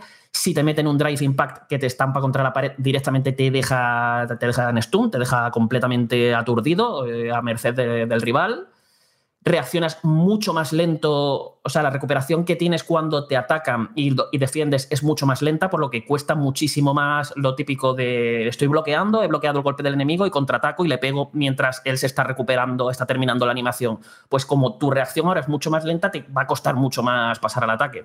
Entonces, entrar en burnout es de lo peor, lo peor que te puede pasar en este juego. Y la gracia está en que todo gira alrededor de esta barra, de, este medidor, porque te permite ser muy ofensivo, te permite ser muy defensivo y tienes que estar y te permite también expresarte, expresar tu forma de jugar, decidir cómo, cómo te sientes tú más cómodo jugando, porque eh, puedes decidir arriesgarte a meterle un pedazo de combo al rival con un montón de cancels y, eh, em, movimientos potenciados que te reduzcan casi toda la barra de drive y te puedan dejar en burnout. Pero claro, a cambio de que le has hecho muchísimo daño al enemigo. Que esto, si te lo montas bien, cuando le quede más o menos la vida justa, calculas, lo haces y te lo puedes cargar. Pero claro, también a lo mejor te gusta más un estilo algo más equilibrado, algo más defensivo. Entonces, mm, usas más los parries, intentas hacer más la maniobra esta que digo de, quitarte al rival de encima cuando te está presionando. Entonces, es, cada uno va decidiendo cómo juega, es saber muy bien utilizar este medidor y es gran parte de lo que hace que sea tan divertido jugar a este Street Fighter. Aquí además hay que, tengo que destacar que el hecho de que todo lo que he comentado del drive, de las, todas las acciones de drive, son exactamente las mismas para todos los, los, luchadores. Es decir, tú usas el Drive Impact y eso funciona exactamente igual con cada uno de los personajes, por lo que no hay uno que va a tener un Drive Impact mejor que el, que el otro, por decirlo de algún modo. Y luego están los personajes, que es que también son una auténtica maravilla todos. O sea, es decir, eh, el plantel son 18 luchadores de salida que tiene el juego y están todos bien diferenciados, o sea, es que no hay dos ni parecidos. Eh, Ryu y Ken, que ya los llevan diferenciando mucho desde hace ya varios Street Fighter, aquí ya es que directamente son eh, el alfa y el omega, es que no tienen nada que ver en la forma en la que planteas el juego con, con cada uno de ellos. Eh, los nuevos personajes están chulísimos, aportan unos estilos de combate súper frescos y novedosos que complementan genial al resto. Han captado muy bien también lo que es el estilo de pelea de, los luchadores clásicos y les han metido nuevas mecánicas y detallitos y cosas que, que ya digo, le, les dan mucha vidilla y chispa. Y luego, pues todo lo demás, el, el, lo satisfactorio que es a los mandos, lo, lo, contundentes que son los golpes, cómo lo sientes en los mandos. Es una, es una pasada, o sea, es un juego divertidísimo que además, su gracia es esa, es, es muy, muy accesible porque es, es, un juego accesible, es fácil coger el mando y ponerte a jugar y pasártelo bien sin necesidad de estar aprendiéndote aquí muchísimos combos y cosas súper rebuscadas. A niveles bajos es un juego que se puede disfrutar mmm, con tres o cuatro nociones más o menos básicas en las que sepas un poquito lo que estás haciendo y a nivel bajo ya te lo puedes pasar bien con otros jugadores porque Street Fighter tiene también eso de que es una saga tan masiva, tan grande, que aquí juegan jugadores de todos los niveles. No es, el no es la típica saga que a los dos meses eh, solamente quedan jugando los pros y si te quieres meter a jugar solo te vas a recibir palizas porque solamente, están, solamente quedan ahí. No, aquí durante lo, lo, que probablemente vaya a pasar, no lo puedo predecir tampoco, pero es lo que ha pasado con todos los Street Fighter, siempre vas a encontrar gente de tu nivel para jugar. Y, y eso, tiene esa esa accesibilidad, pero al mismo tiempo también es un juego profundísimo. Tienes muchísimas cosas que aprender, muchísimos pequeños detalles, mecánicas, lo que hacen tus rivales, eh, aprender a diseñar tus propias estrategias, aprenderte los combos que suelen tener unos timing bastante exigentes. Eh, aquí tienes para. O sea, tienes un juego todo lo accesible que quieras y todo lo profundo que también quieras. Tú decides hasta qué nivel te quieres meter aquí, le quieres dedicar y hasta dónde quieres llegar. Y vamos, ya os digo, una maravilla. Es de esos juegos en los que estás tomando decisiones a cada instante, reaccionando en, el, en últimos instantes, con remontadas súper épicas y unos combates chulísimos. Vamos, de lo mejor, pero de lo mejor, de lo mejor que, he jugado nunca en un juego de lucha, lo que es a nivel de puro gameplay. Yo, Carlos, antes de que sigas con otra cosita que va a comentar, sí quería apuntar que todo esto que ha explicado del sistema Drive así explicado, suena como súper complejo, súper difícil, algo que, que, te va a llevar mucho tiempo a lo mejor mm, acostumbrándote. Y, y, es que nada más lejos de la realidad. Ya, ya lo comenté aquí cuando, cuando hice la preview, yo jugué con esto de los controles modernos, ya sabéis que es un esquema de control más limitado y que, o sea, que te impide hacer ciertos movimientos pero que se maneja de manera similar por decir, a Smash Bros., por decirlo de algún modo, un poquito más complejo, pero la idea es esa.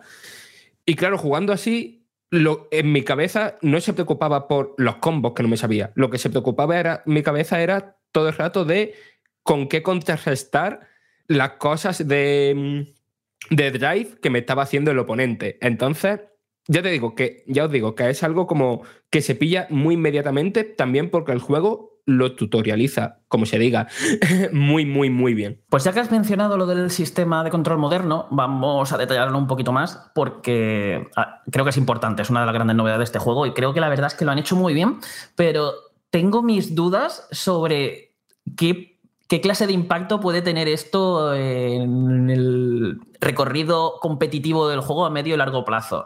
Me explico. A ver, como muchos sabréis, eh, si habéis jugado cualquier Street Fighter anterior, Street Fighter es un juego de lucha 2D que basa su sistema de control en un, mm, en un esquema de seis botones. Es decir, tres para puñetazos, eh, débiles, medios, fuertes, y tres para patadas con lo mismo. Y ya con eso, pues vas haciendo los diferentes movimientos según la dirección que pulses, los inputs que vas haciendo y demás. Entonces, esto para mucha gente puede ser complicado. Muchos botones, muchas cositas que aprenderse, eh, inputs que hay que aprender a dominar, porque claro, aquí todo el mundo sabemos hacer a lo mejor un Hadoken que es un cuarto de luna más puño, pero luego hay otros a lo mejor que el Shoryuken le puede liar más o que cuando tienes que meter inputs muy rápido para hacer combos puede costar mucho porque además, ya digo, el timing del juego es bastante exigente a la hora de, introducir combos.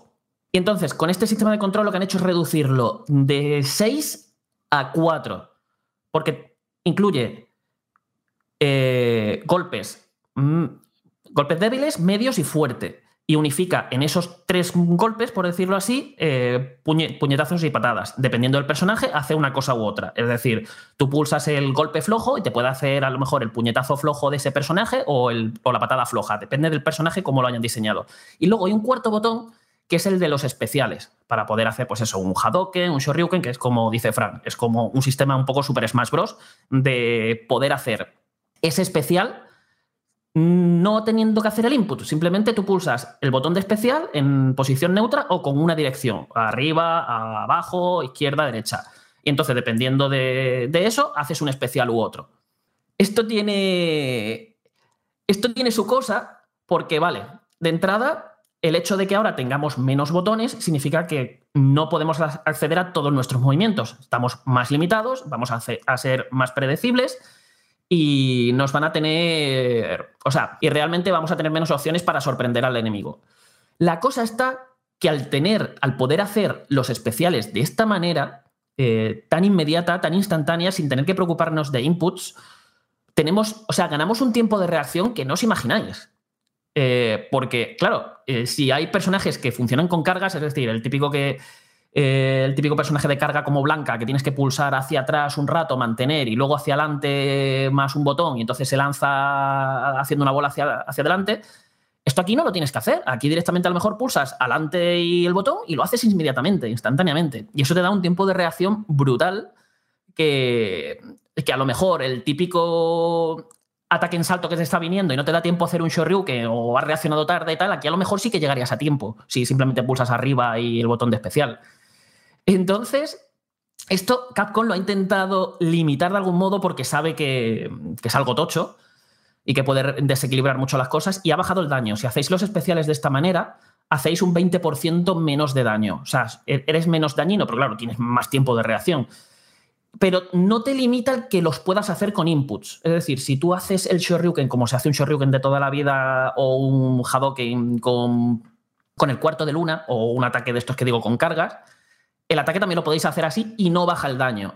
Entonces, un poco como que tienes las dos opciones para, para, que tú te vayas midiendo. Y a mí esto es lo que me tiene un poco intrigado de qué es lo que va a pasar en el terreno competitivo, porque este sistema de control no se va a limitar ni en torneos ni en competiciones, ni en partidas igualadas online, ni en competiciones oficiales de Capcom. Es algo que es un sistema de control que quiere que sea una alternativa para que gente que quiera introducirse en Street Fighter y el otro sistema de control le parezca demasiado complicado, pueda hacerlo y tenga opciones de competir. O sea, la idea de Capcom es que esté la cosa un poquito equilibrada entre ambos sistemas de control para todos los jugadores.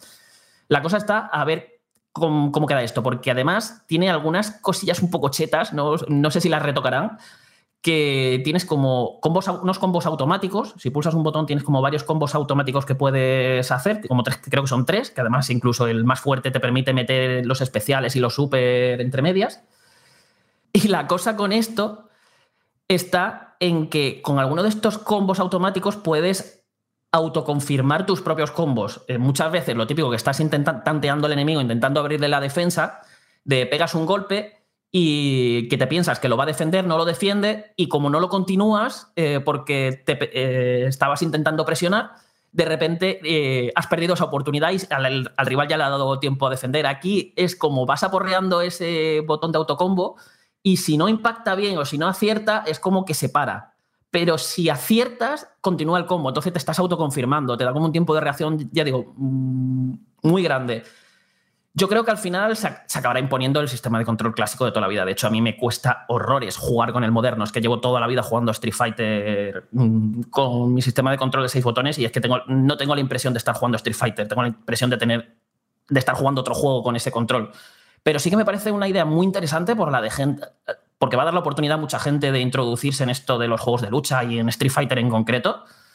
Y tengo eso, mucha curiosidad por ver qué va a pasar en un futuro. Yo creo que al final es eso, se va, se va a acabar imponiendo el sistema de control clásico. O sea, es que son demasiadas opciones y habrá personajes que pierdan movimientos que son claves dentro de para sacarles el máximo partido, perderá alguna patada concreta, algún puñetazo que les impedirá hacer pues, los mejores combos o las mejores formas de presionar al, al rival. Pero a lo mejor hay algún que otro personaje por ahí que es, con el control moderno se queda lo suficientemente potente como para que sea bastante viable. Entonces tengo, ya os digo, es una, es una de las cosas en las que tengo más curiosidad por ver cómo va a evolucionar en los próximos meses. O sea, evidentemente el control moderno es súper importante de cara a que entren los jugadores. Creo que el juego, bueno, creo no, lo sé, que el juego tiene también eh, otra cosa que a lo mejor es un poco extraña en un juego de lucha, pero que también tiene ese objetivo, ¿no? De servir de puerta de entrada, que es ese World Tour. Eh, yo lo probé muy poquito, bueno, muy poquito, al final casi hora y media.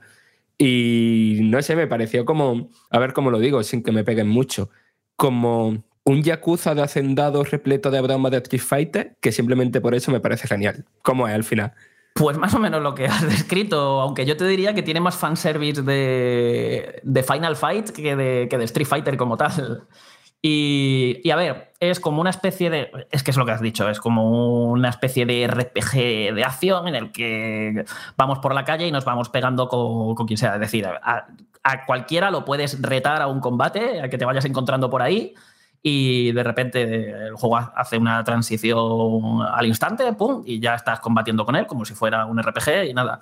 Aquí es ir combatiendo, ir subiendo de nivel, ir mejorando a tu personaje, eh, encontrar a los personajes clásicos de Street Fighter para que sean tus maestros y te enseñen sus estilos de combate y sus técnicas, que luego a medida que vas aprendiendo más técnicas puedes crearte un personaje personalizado. Por ejemplo, yo tenía el estilo de lucha de, de Ryu, pero tenía el Shoryuken de. Pero tenía el Shoryuken de, de Ken, que me gustaba más, que me gusta más ese Shoryuken que el de Ryu.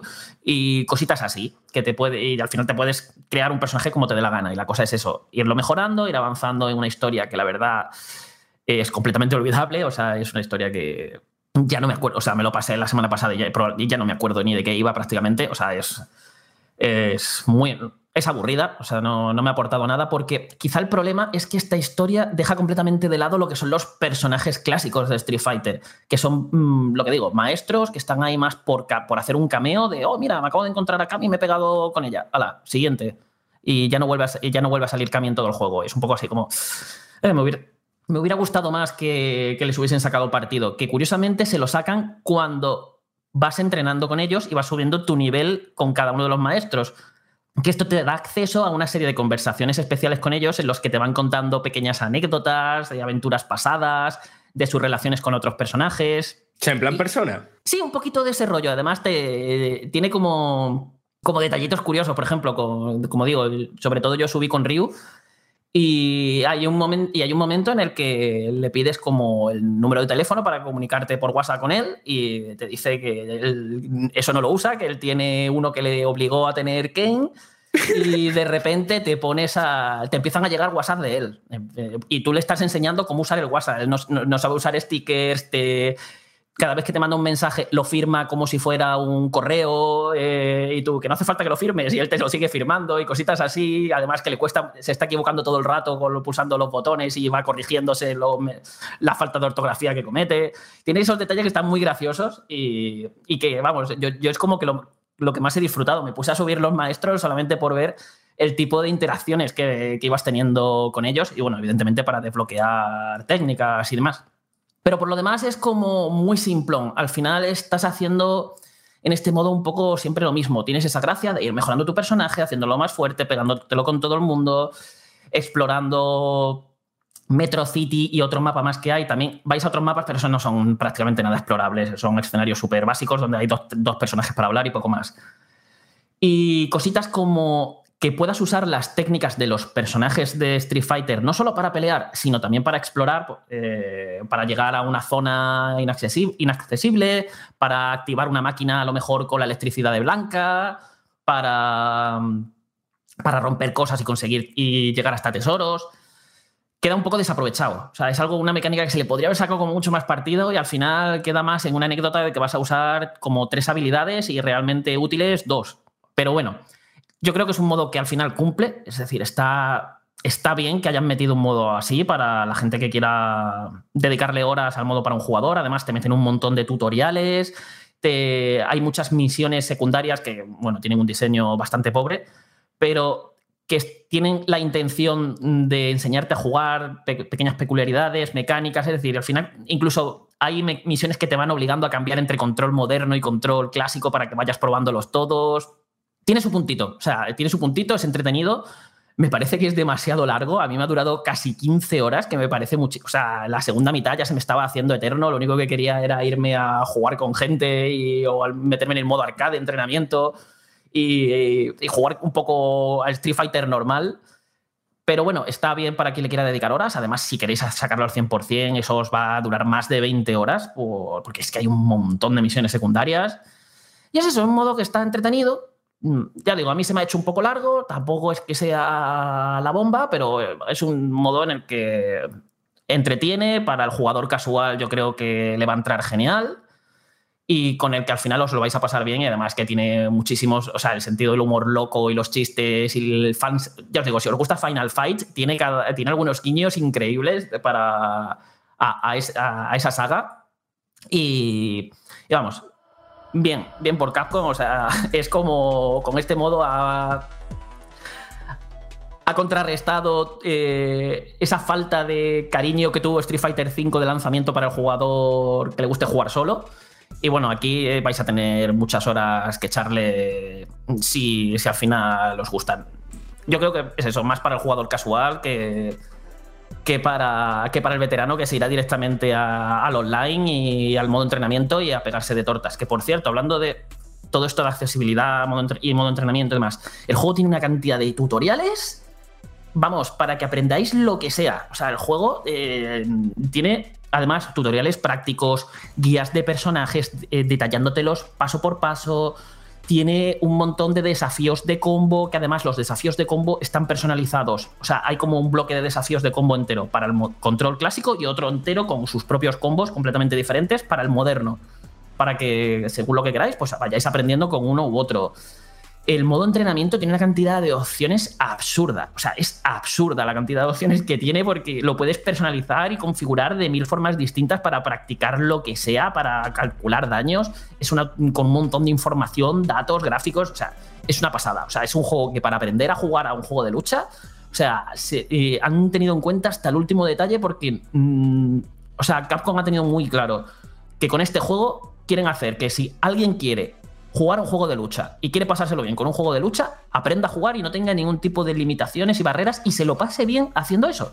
Entrando en el juego y aprendiendo a jugar un juego de lucha, que es como una de las. Siempre ha sido como una de las barreras que ha tenido el género y Capcom aquí, vamos, las ha destrozado del todo. De hecho, hay incluso un tercer sistema de control que no os recomiendo a nadie, ese es el, que es el sistema de control dinámico que directamente te pones a jugar aporreando botones, como juega mucha gente a juegos de lucha porque eh, le resulta difíciles y el, y el personaje va haciendo combos automáticamente, pero vamos.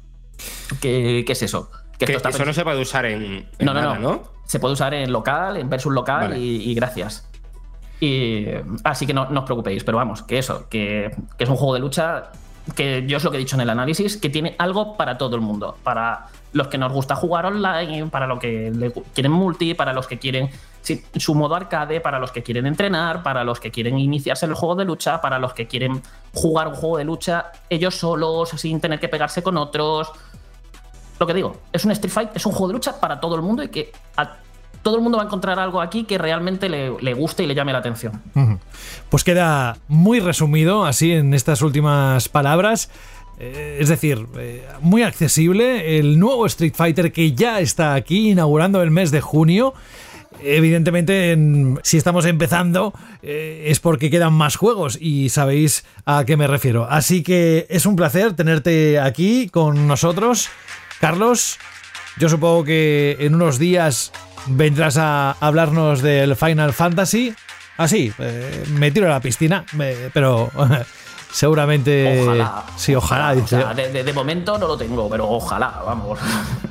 Si de aquí. Y si lo tuviese, probablemente no estaría hoy aquí en el podcast, José. Ah, pues entonces ah, cuando lo tengas que distribuir, eh, Jorge, intenta que no sea el día de grabación, ¿vale? Para que podamos tener a, a Carlos con nosotros.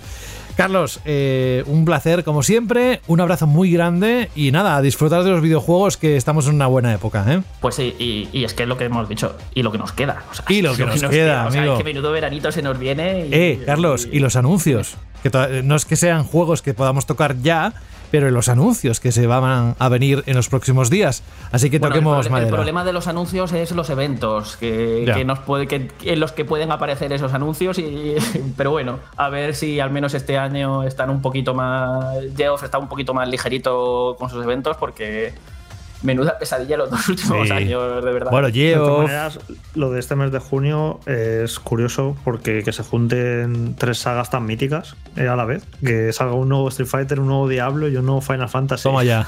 Y además que venimos de un nuevo, que venimos de un nuevo Zelda. O sea, y un nuevo que- Zelda, sí, sí. Está siendo un año. Sí, un año muy para recordar y ya haremos los resúmenes y análisis y repasos correspondientes y nos daremos cuenta del gran 2023 que por otra parte ya tocaba, ¿eh? porque venimos de unos años donde ha pasado lo que ha pasado, pero bueno, el- lo importante, lo positivo, quedémonos con lo que tenemos ahora y Carlos, Carlos Leiva, hasta dentro de unos días, cuídate. Eh, antes de irme, Dime. lo que he jugado online, ¿vale? Al Street Fighter, que o sea, probablemente la gente ya lo pueda, lo estará jugando en el momento que esté escuchando esto, pero yo lo que he podido jugar hasta, al menos hasta ahora, eso va increíble, ¿vale? Las, pocas partidas online que he podido jugar ha sido con gente de España, porque he tenido que quedar con ellas, no, no he podido probar con más gente de fuera.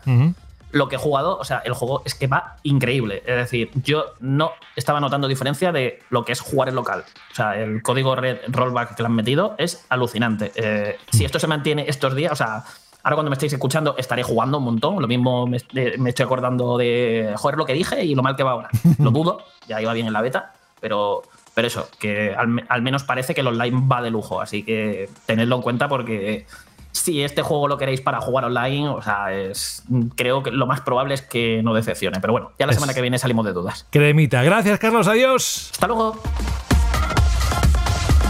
Para eso estad atentos a la página web, ¿eh? que ahí Carlos irá volcando sus impresiones, sus análisis de lo que esté probando en la parte que le ha quedado. ¿eh? Que ese es el compromiso de Vandal.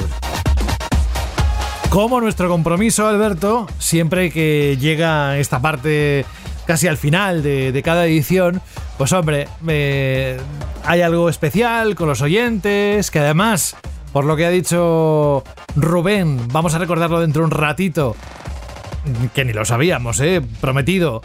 Todavía va a ser más intenso este final de temporada en lo que a la Shirley pregunta se refiere. Pero antes de entrar en todo eso, vamos a escuchar algo. En lo profundo de tu cajón se escucha la voz de un triste móvil muerto de asco. ¿Qué será de mí ahora que nadie me quiere?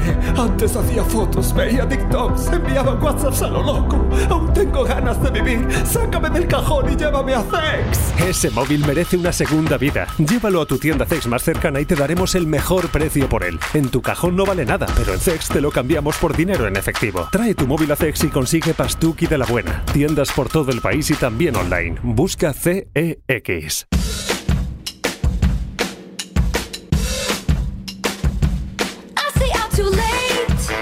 Alberto, cuéntanos desde Málaga cuál es la pregunta que lanzaste la semana pasada. Pues la semana pasada os preguntábamos qué juego os hubiera gustado eh, o nos, eh, el juego que hubiese gustado experimentar en su época, en su lanzamiento y ya no solo juegos, sino pues consolas, un evento de videojuegos, algo relacionado con los videojuegos que os habría gustado eh, o disfrutar en su momento, jugar en su momento. Y de hecho creo que Fran me prometió Sí, y guiño, Jorge guiño, también. y Jorge también que nos iban a contar sus anécdotas particulares relacionadas con esto. Dales Si tiempo, parece- dales tiempo, Sí, vamos, sí. os lo vamos a preguntar, empezar. Fran y Jorge, así que id preparándolo. Seguramente será antes de lanzar la pregunta de la próxima semana. Fijaos si somos buenos que os, os dejamos ese margen. Pero Para que vámonos. maduréis, para que maduréis. Para que maduréis, para que lo maduréis, no para que maduréis, porque si. En fin, eh, bueno, Frank va a ser complicado. Eh, es broma, eh, te queremos. Vamos con los comentarios de iBox y luego escuchamos. tenemos siete Claro, audios. Vamos, vamos a comentar, sí, vamos a comentar y, y empezar, si quieres, José, por un correo de Sid, Sid Pirate que nos decía lo siguiente: Hola, Vandalorianos. Aquí desde Barcelona, sobre la Shirley pregunta, disfruté con el nacimiento de la industria. El Livestone, supongo, del 86, nos dice La Abadía del Crimen del 88, Pirates de Sid Meier, la Game Boy, la Super Nintendo y después nos comenta el vacío, la universidad, el doctorado, los hijos, 20 años en el olvido. Hasta que le regalé la PS4 a mi hijo y compré de saldo Assassin's Creed 2. Al poner el CD y ver Florencia a escala, imaginad lo que sentí 20 años después. Vi en un flash todo lo que me había perdido. Desde entonces estoy siguiendo cronológicamente los juegos que han marcado cada generación y estoy ahora en God of War del 2018 y como antes, lo mejor no es jugar, lo mejor es comentarlo con mi amigo de los 80 que nunca lo dejó. Me va aconsejando, Hmm. así como esa sensación de comunidad que se crea, de la que ahora mismo nos dice sois parte esencial. Y nos mandaba un saludo, un correo muy bonito. Qué bonito. Es que, de verdad, solo el que sabe lo que está diciendo porque lo ha vivido es mm, cuando recordamos esos momentos o eh, ese sentimiento que todos llevamos dentro, los que hemos jugado desde siempre y le entendemos perfectamente y sobre todo con esa amistad ¿no? que puedas tener con un vecino, con un amigo, incluso el otro día nos- alguien nos comentaba que se mandaban cartas entre dos localidades distintas. Exacto, contando O sea, por dónde iban en el Zelda. Qué es maravilla. Hoy es más es fácil, hoy entras en un foro, Mm. hoy es mucho más sencillo, pero antes te lo tenías que currar bastante. Pero bueno, ¿qué más respuestas tienes? Tenemos la de Zastiu en iBox, ya si entramos en iBox, que dice: Yo cuando era pequeño me compraba la revista de Nintendo. Cuando la Game Boy Advance salió a la venta, le pedí a mis padres que me la compraran, pero se negaron. Así que me tuve que conformar viendo los juegos en aquellas revistas. Cuando empecé a trabajar, me compré mi Game Boy Advance y le cambié la pantalla por una compatible con LCD. Pero me gustaría haber tenido esa consola en su momento. Eso también es muy bonito, ¿no? Cuando a lo mejor pues, o eres pequeño y no puedes ahorrar lo suficiente, o tus padres te dicen que no, que tienes que estudiar, que te dejes de maquinitas, y llega un punto, te compras tu consola y dices, wow, la disfrutas, porque la disfrutas, es como aquello que ansías o lo que deseas en ese momento, pero dices, madre mía, lo que habría, la que habría liado yo, ¿no? Jugando con la consola en su momento, lo que habría disfrutado en su lanzamiento. Eso es- también es una es un recuerdo nostálgico también bastante bonito. Si supieran nuestros padres, Claro. Alberto, lo que hemos aprendido con los videojuegos y que nos han hecho ser mejores. Bastante. Mira, el otro día te pongo un ejemplo totalmente curioso, ya que. Y verídico. En relación, y verídico y 100%. Estaba con mis padres y tenía en el móvil, pues estaba viendo otra vez el tráiler de Metal Gear Solid eh, 3 eh, Delta, el, el remake de la, de la tercera entrega de, de- de- de Snake Eater, ¿no? Y recuerdo que estaba mi padre con una cerveza, me mira y me dice. Adiós, me acuerdo la que se lió con el tío este de la bandana, con lo del diazepam y no sé qué y no sé cuánto. Y digo, madre mía, ¿cómo te acuerdas todavía? Dice, claro, me acuerdo de Metal Gear, de cuando jugabas, me acuerdo de que fumaba cigarros, del, del tío del parche. Y claro, eso, eso es bonito también, ¿no? Y, wow, ¿qué, qué argumentos tenían? Y es verdad que esto, esto es muy bonito cuando te das cuenta que tú juegas, que disfrutas, que tienes una comunidad, que tienes buenos amigos, o, o en este caso también buenos oyentes y compañeros de redacción, y compartes un videojuego. Pero es que la gente también disfruta escuchándote o viéndolo, o lo que sea. Son momentos que se comparten con todos los que nos rodean, de una manera u otra. Y eso Pues sí. también es algo a celebrar.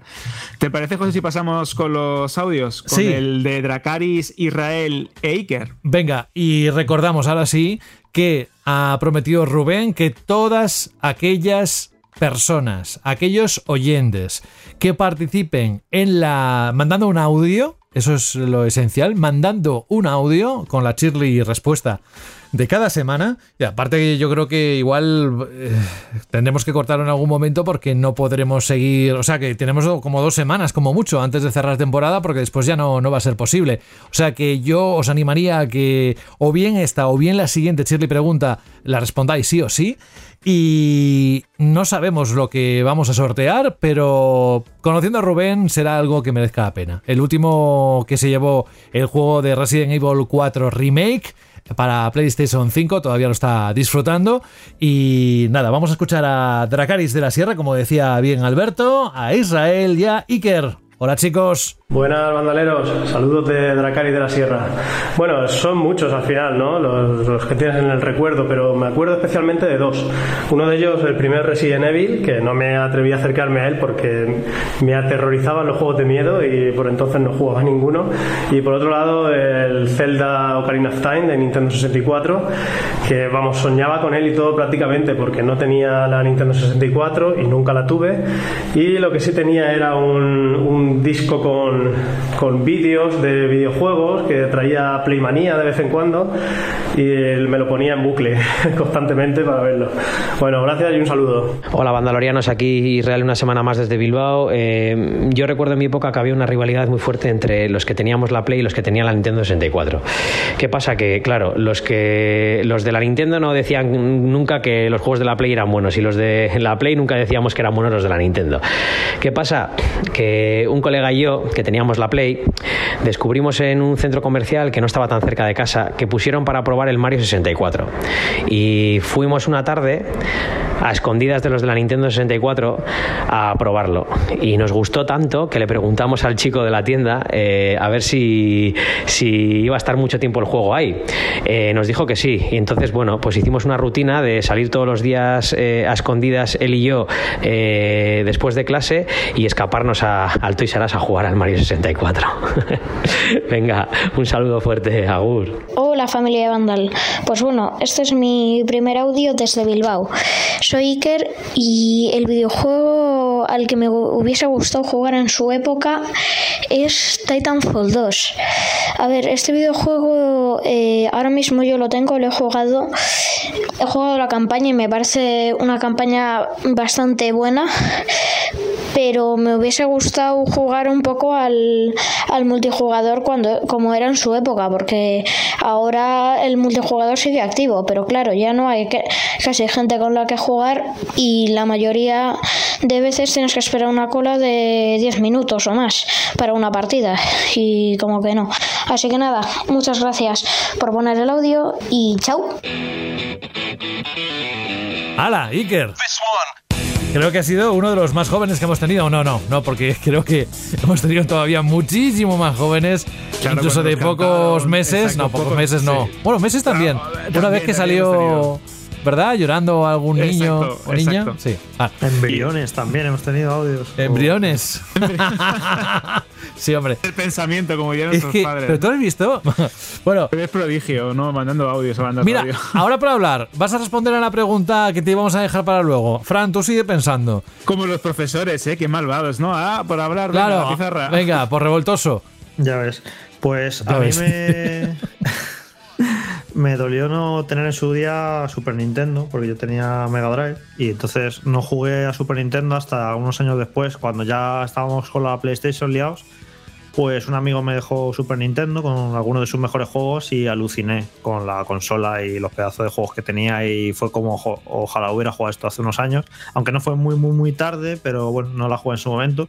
Y con Nintendo 64 me pasó parecido. Eh, no tuve Nintendo 64 durante sus primeros años y la, me hice con ella, pues ya ha pasado un tiempo, tampoco muchísimo, pero sí que unos años después.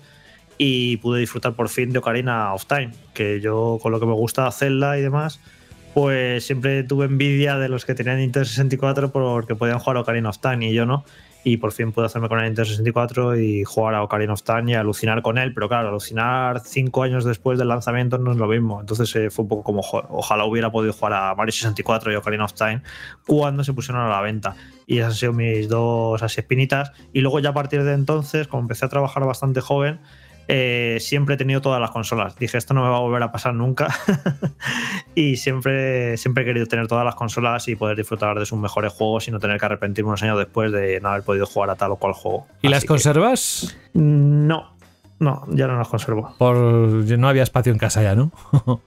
No, porque no soy muy. No, soy, soy cero coleccionista, no, no, me gusta serlo y no soy así muy nostálgico. Y bueno, con los años me he ido, de, me he ido deshaciendo de ellas. Aunque bueno, sí que guardo ciertas cosas o ciertos juegos que me gustan mucho, ciertas sagas. Por ejemplo, tengo todos los Zelda, tengo todos los Metal Gear, tengo todos los Final Fantasy, pero un poquito más.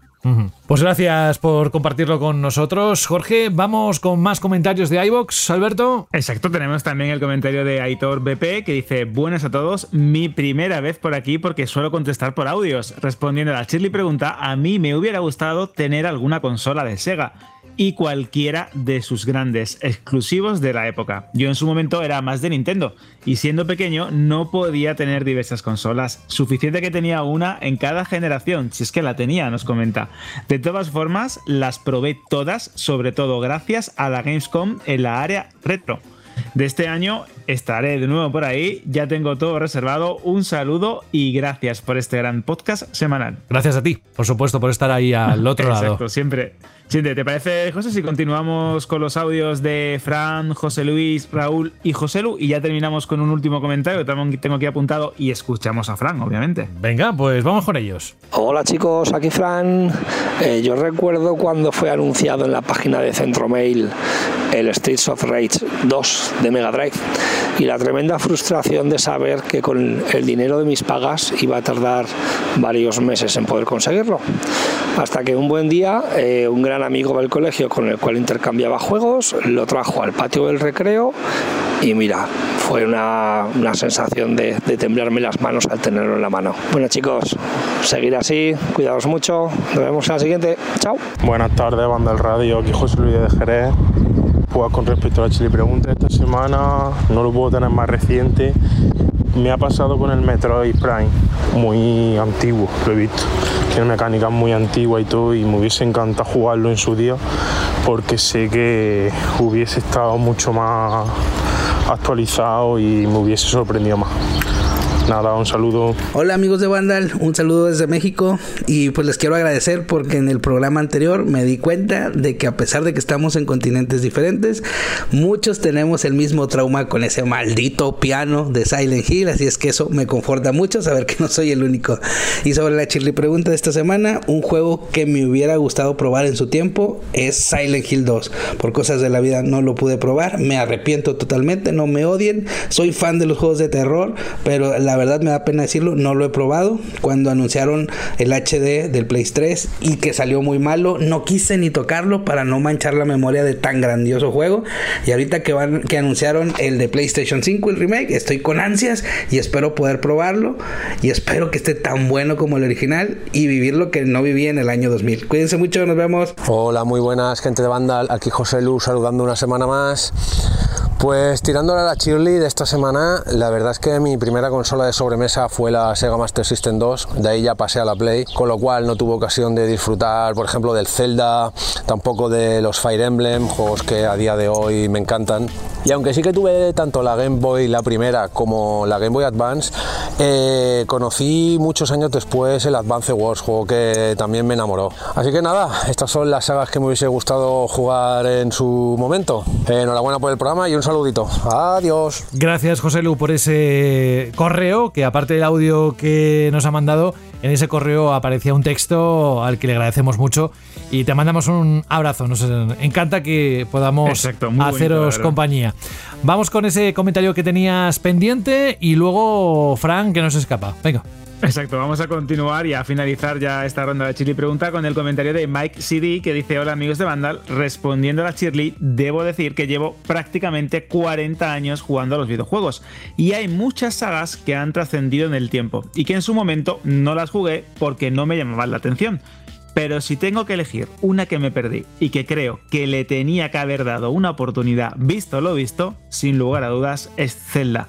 Pero si algo tienen bueno los videojuegos es que nunca es tarde para darles una oportunidad. Como siempre, muy buen programa. Gracias por comentar ese PlayStation Showcase. Pues no lo vi, ya que me he esperado directamente a vuestro resumen. Un saludete. Otro para todos vosotros. Qué grande es la comunidad de Vandal, cómo me gusta escuchar a esa gente y además nos vamos dando cuenta un poco del perfil, ¿no? Del oyente que se atreve a mandarnos ese, ese audio. Así que os recomendamos que estéis muy atentos a la pregunta Shirley que va a hacer enseguida, después justo de que Fran nos cuente un poco eh, su respuesta, su propia respuesta, porque hay dos semanas en las que podéis participar para ese sorteo de algo que todavía no sabemos, pero que seguro, conociendo a Rubén, va a merecer la pena.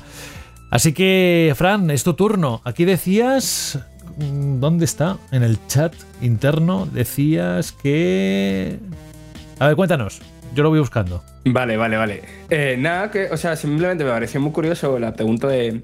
Eso, la, pregunta que le hiciste justo cuando cambió mi respuesta a esta pregunta. O sea, yo, por, evidentemente, por motivo de edad, pues hay muchas cosas que no he, no he vivido en su momento, ¿no? Y para mí, esos juegos que siempre me hubiera gustado jugar en su momento, pues, eh, primer Silent Hill, primer Resident Evil, eh, disfrutar de Zelda, Link to the Past en su momento, ¿no? Pero. O incluso, lo que pasa es que en este caso sí lo jugué años después, pero de, o del primer Deus Ex.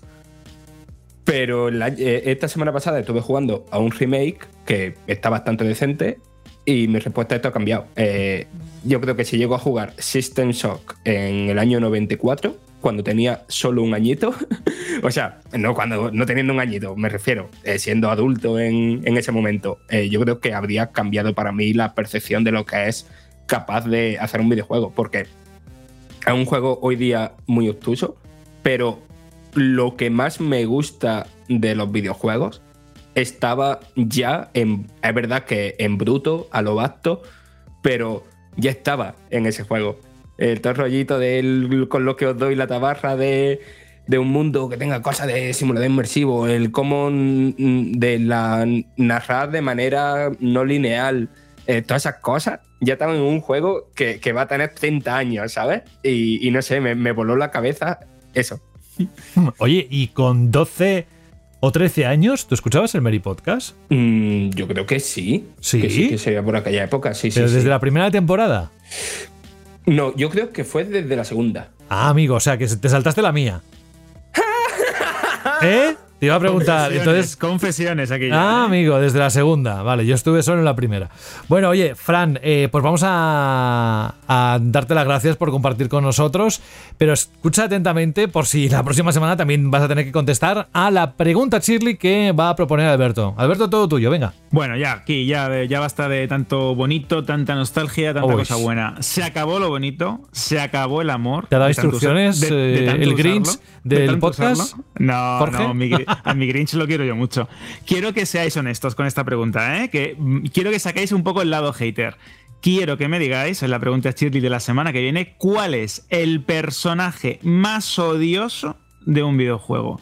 Aquel personaje que no tragáis. Ese mm, héroe, villano, lo que queráis, que no podéis ver, que lo tenéis mm, ahí totalmente entre ceja y ceja, que no lo tragáis. Vamos, el personaje más odioso de cualquier videojuego al que hayáis jugado. Tenéis varios caminos, iVoox, banda donde se cuelga el programa. Si queréis también nos podéis mandar un correo. Y por favor, mensajes de audio de unos 20-30 segundos en radio.bandal.net, que lo podéis mandar desde el móvil, desde la tablet, desde el ordenador, desde donde queráis. Y ahora, como nos ha confesado Rubén hace escasos minutos, con un premio misterioso. O varios, un- no o varios, porque claro, yo creo que con Rubén nunca se sabe.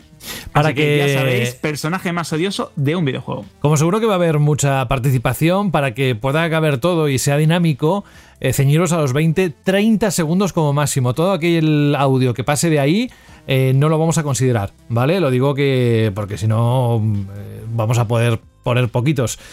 Bien, pues nada, que la música está sonando de fondo desde hace un ratito. Ay, que nos queda ya pocos programas para cerrar esa temporada.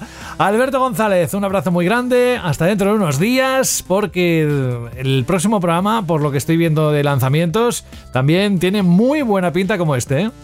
Tiene muy buena pinta y seguro que habrá muchísimas novedades recién salidas de todas esas conferencias que tenemos por ahí pendientes. Oh. Así que yo creo que va a molar, va a molar bastante. Ojo que es el viernes cuando se celebra eh, lo del Tito Yeoff, el Summer Game Fest, que como comentamos al principio, y Banda al Radio saldrá un poquito más tarde, ¿eh? como tarde tarde el sábado. Así que nada, hasta dentro de unos días, querido. Hasta la semana que viene, José, un fuerte abrazo. Otro, Adiós. chao. Así que a partir de la segunda temporada, ¿eh? Vale, vale, ya me acordaré yo de esto. Eh, Franje Matas, un abrazo muy grande y hasta dentro de unos días. Nada, un abracito y, Y la semana que viene no, no- nos oímos, ¿no? Que va a haber bastante que comentar, creo yo. Sí, sí, sí, sí. Va a haber mandanguita de la buena, no solo de juegos. Bueno, depende. Si hay mucho de los anuncios, eh, pues igual vamos a tener que hacer algo especial. Vamos a tener que mover algún contenido al siguiente. No lo sé. Eso se encarga Jorge, que para eso es un maestro. Un abrazo, Fran, cuídate. Venga, un besito para todos. Hasta luego. Chao.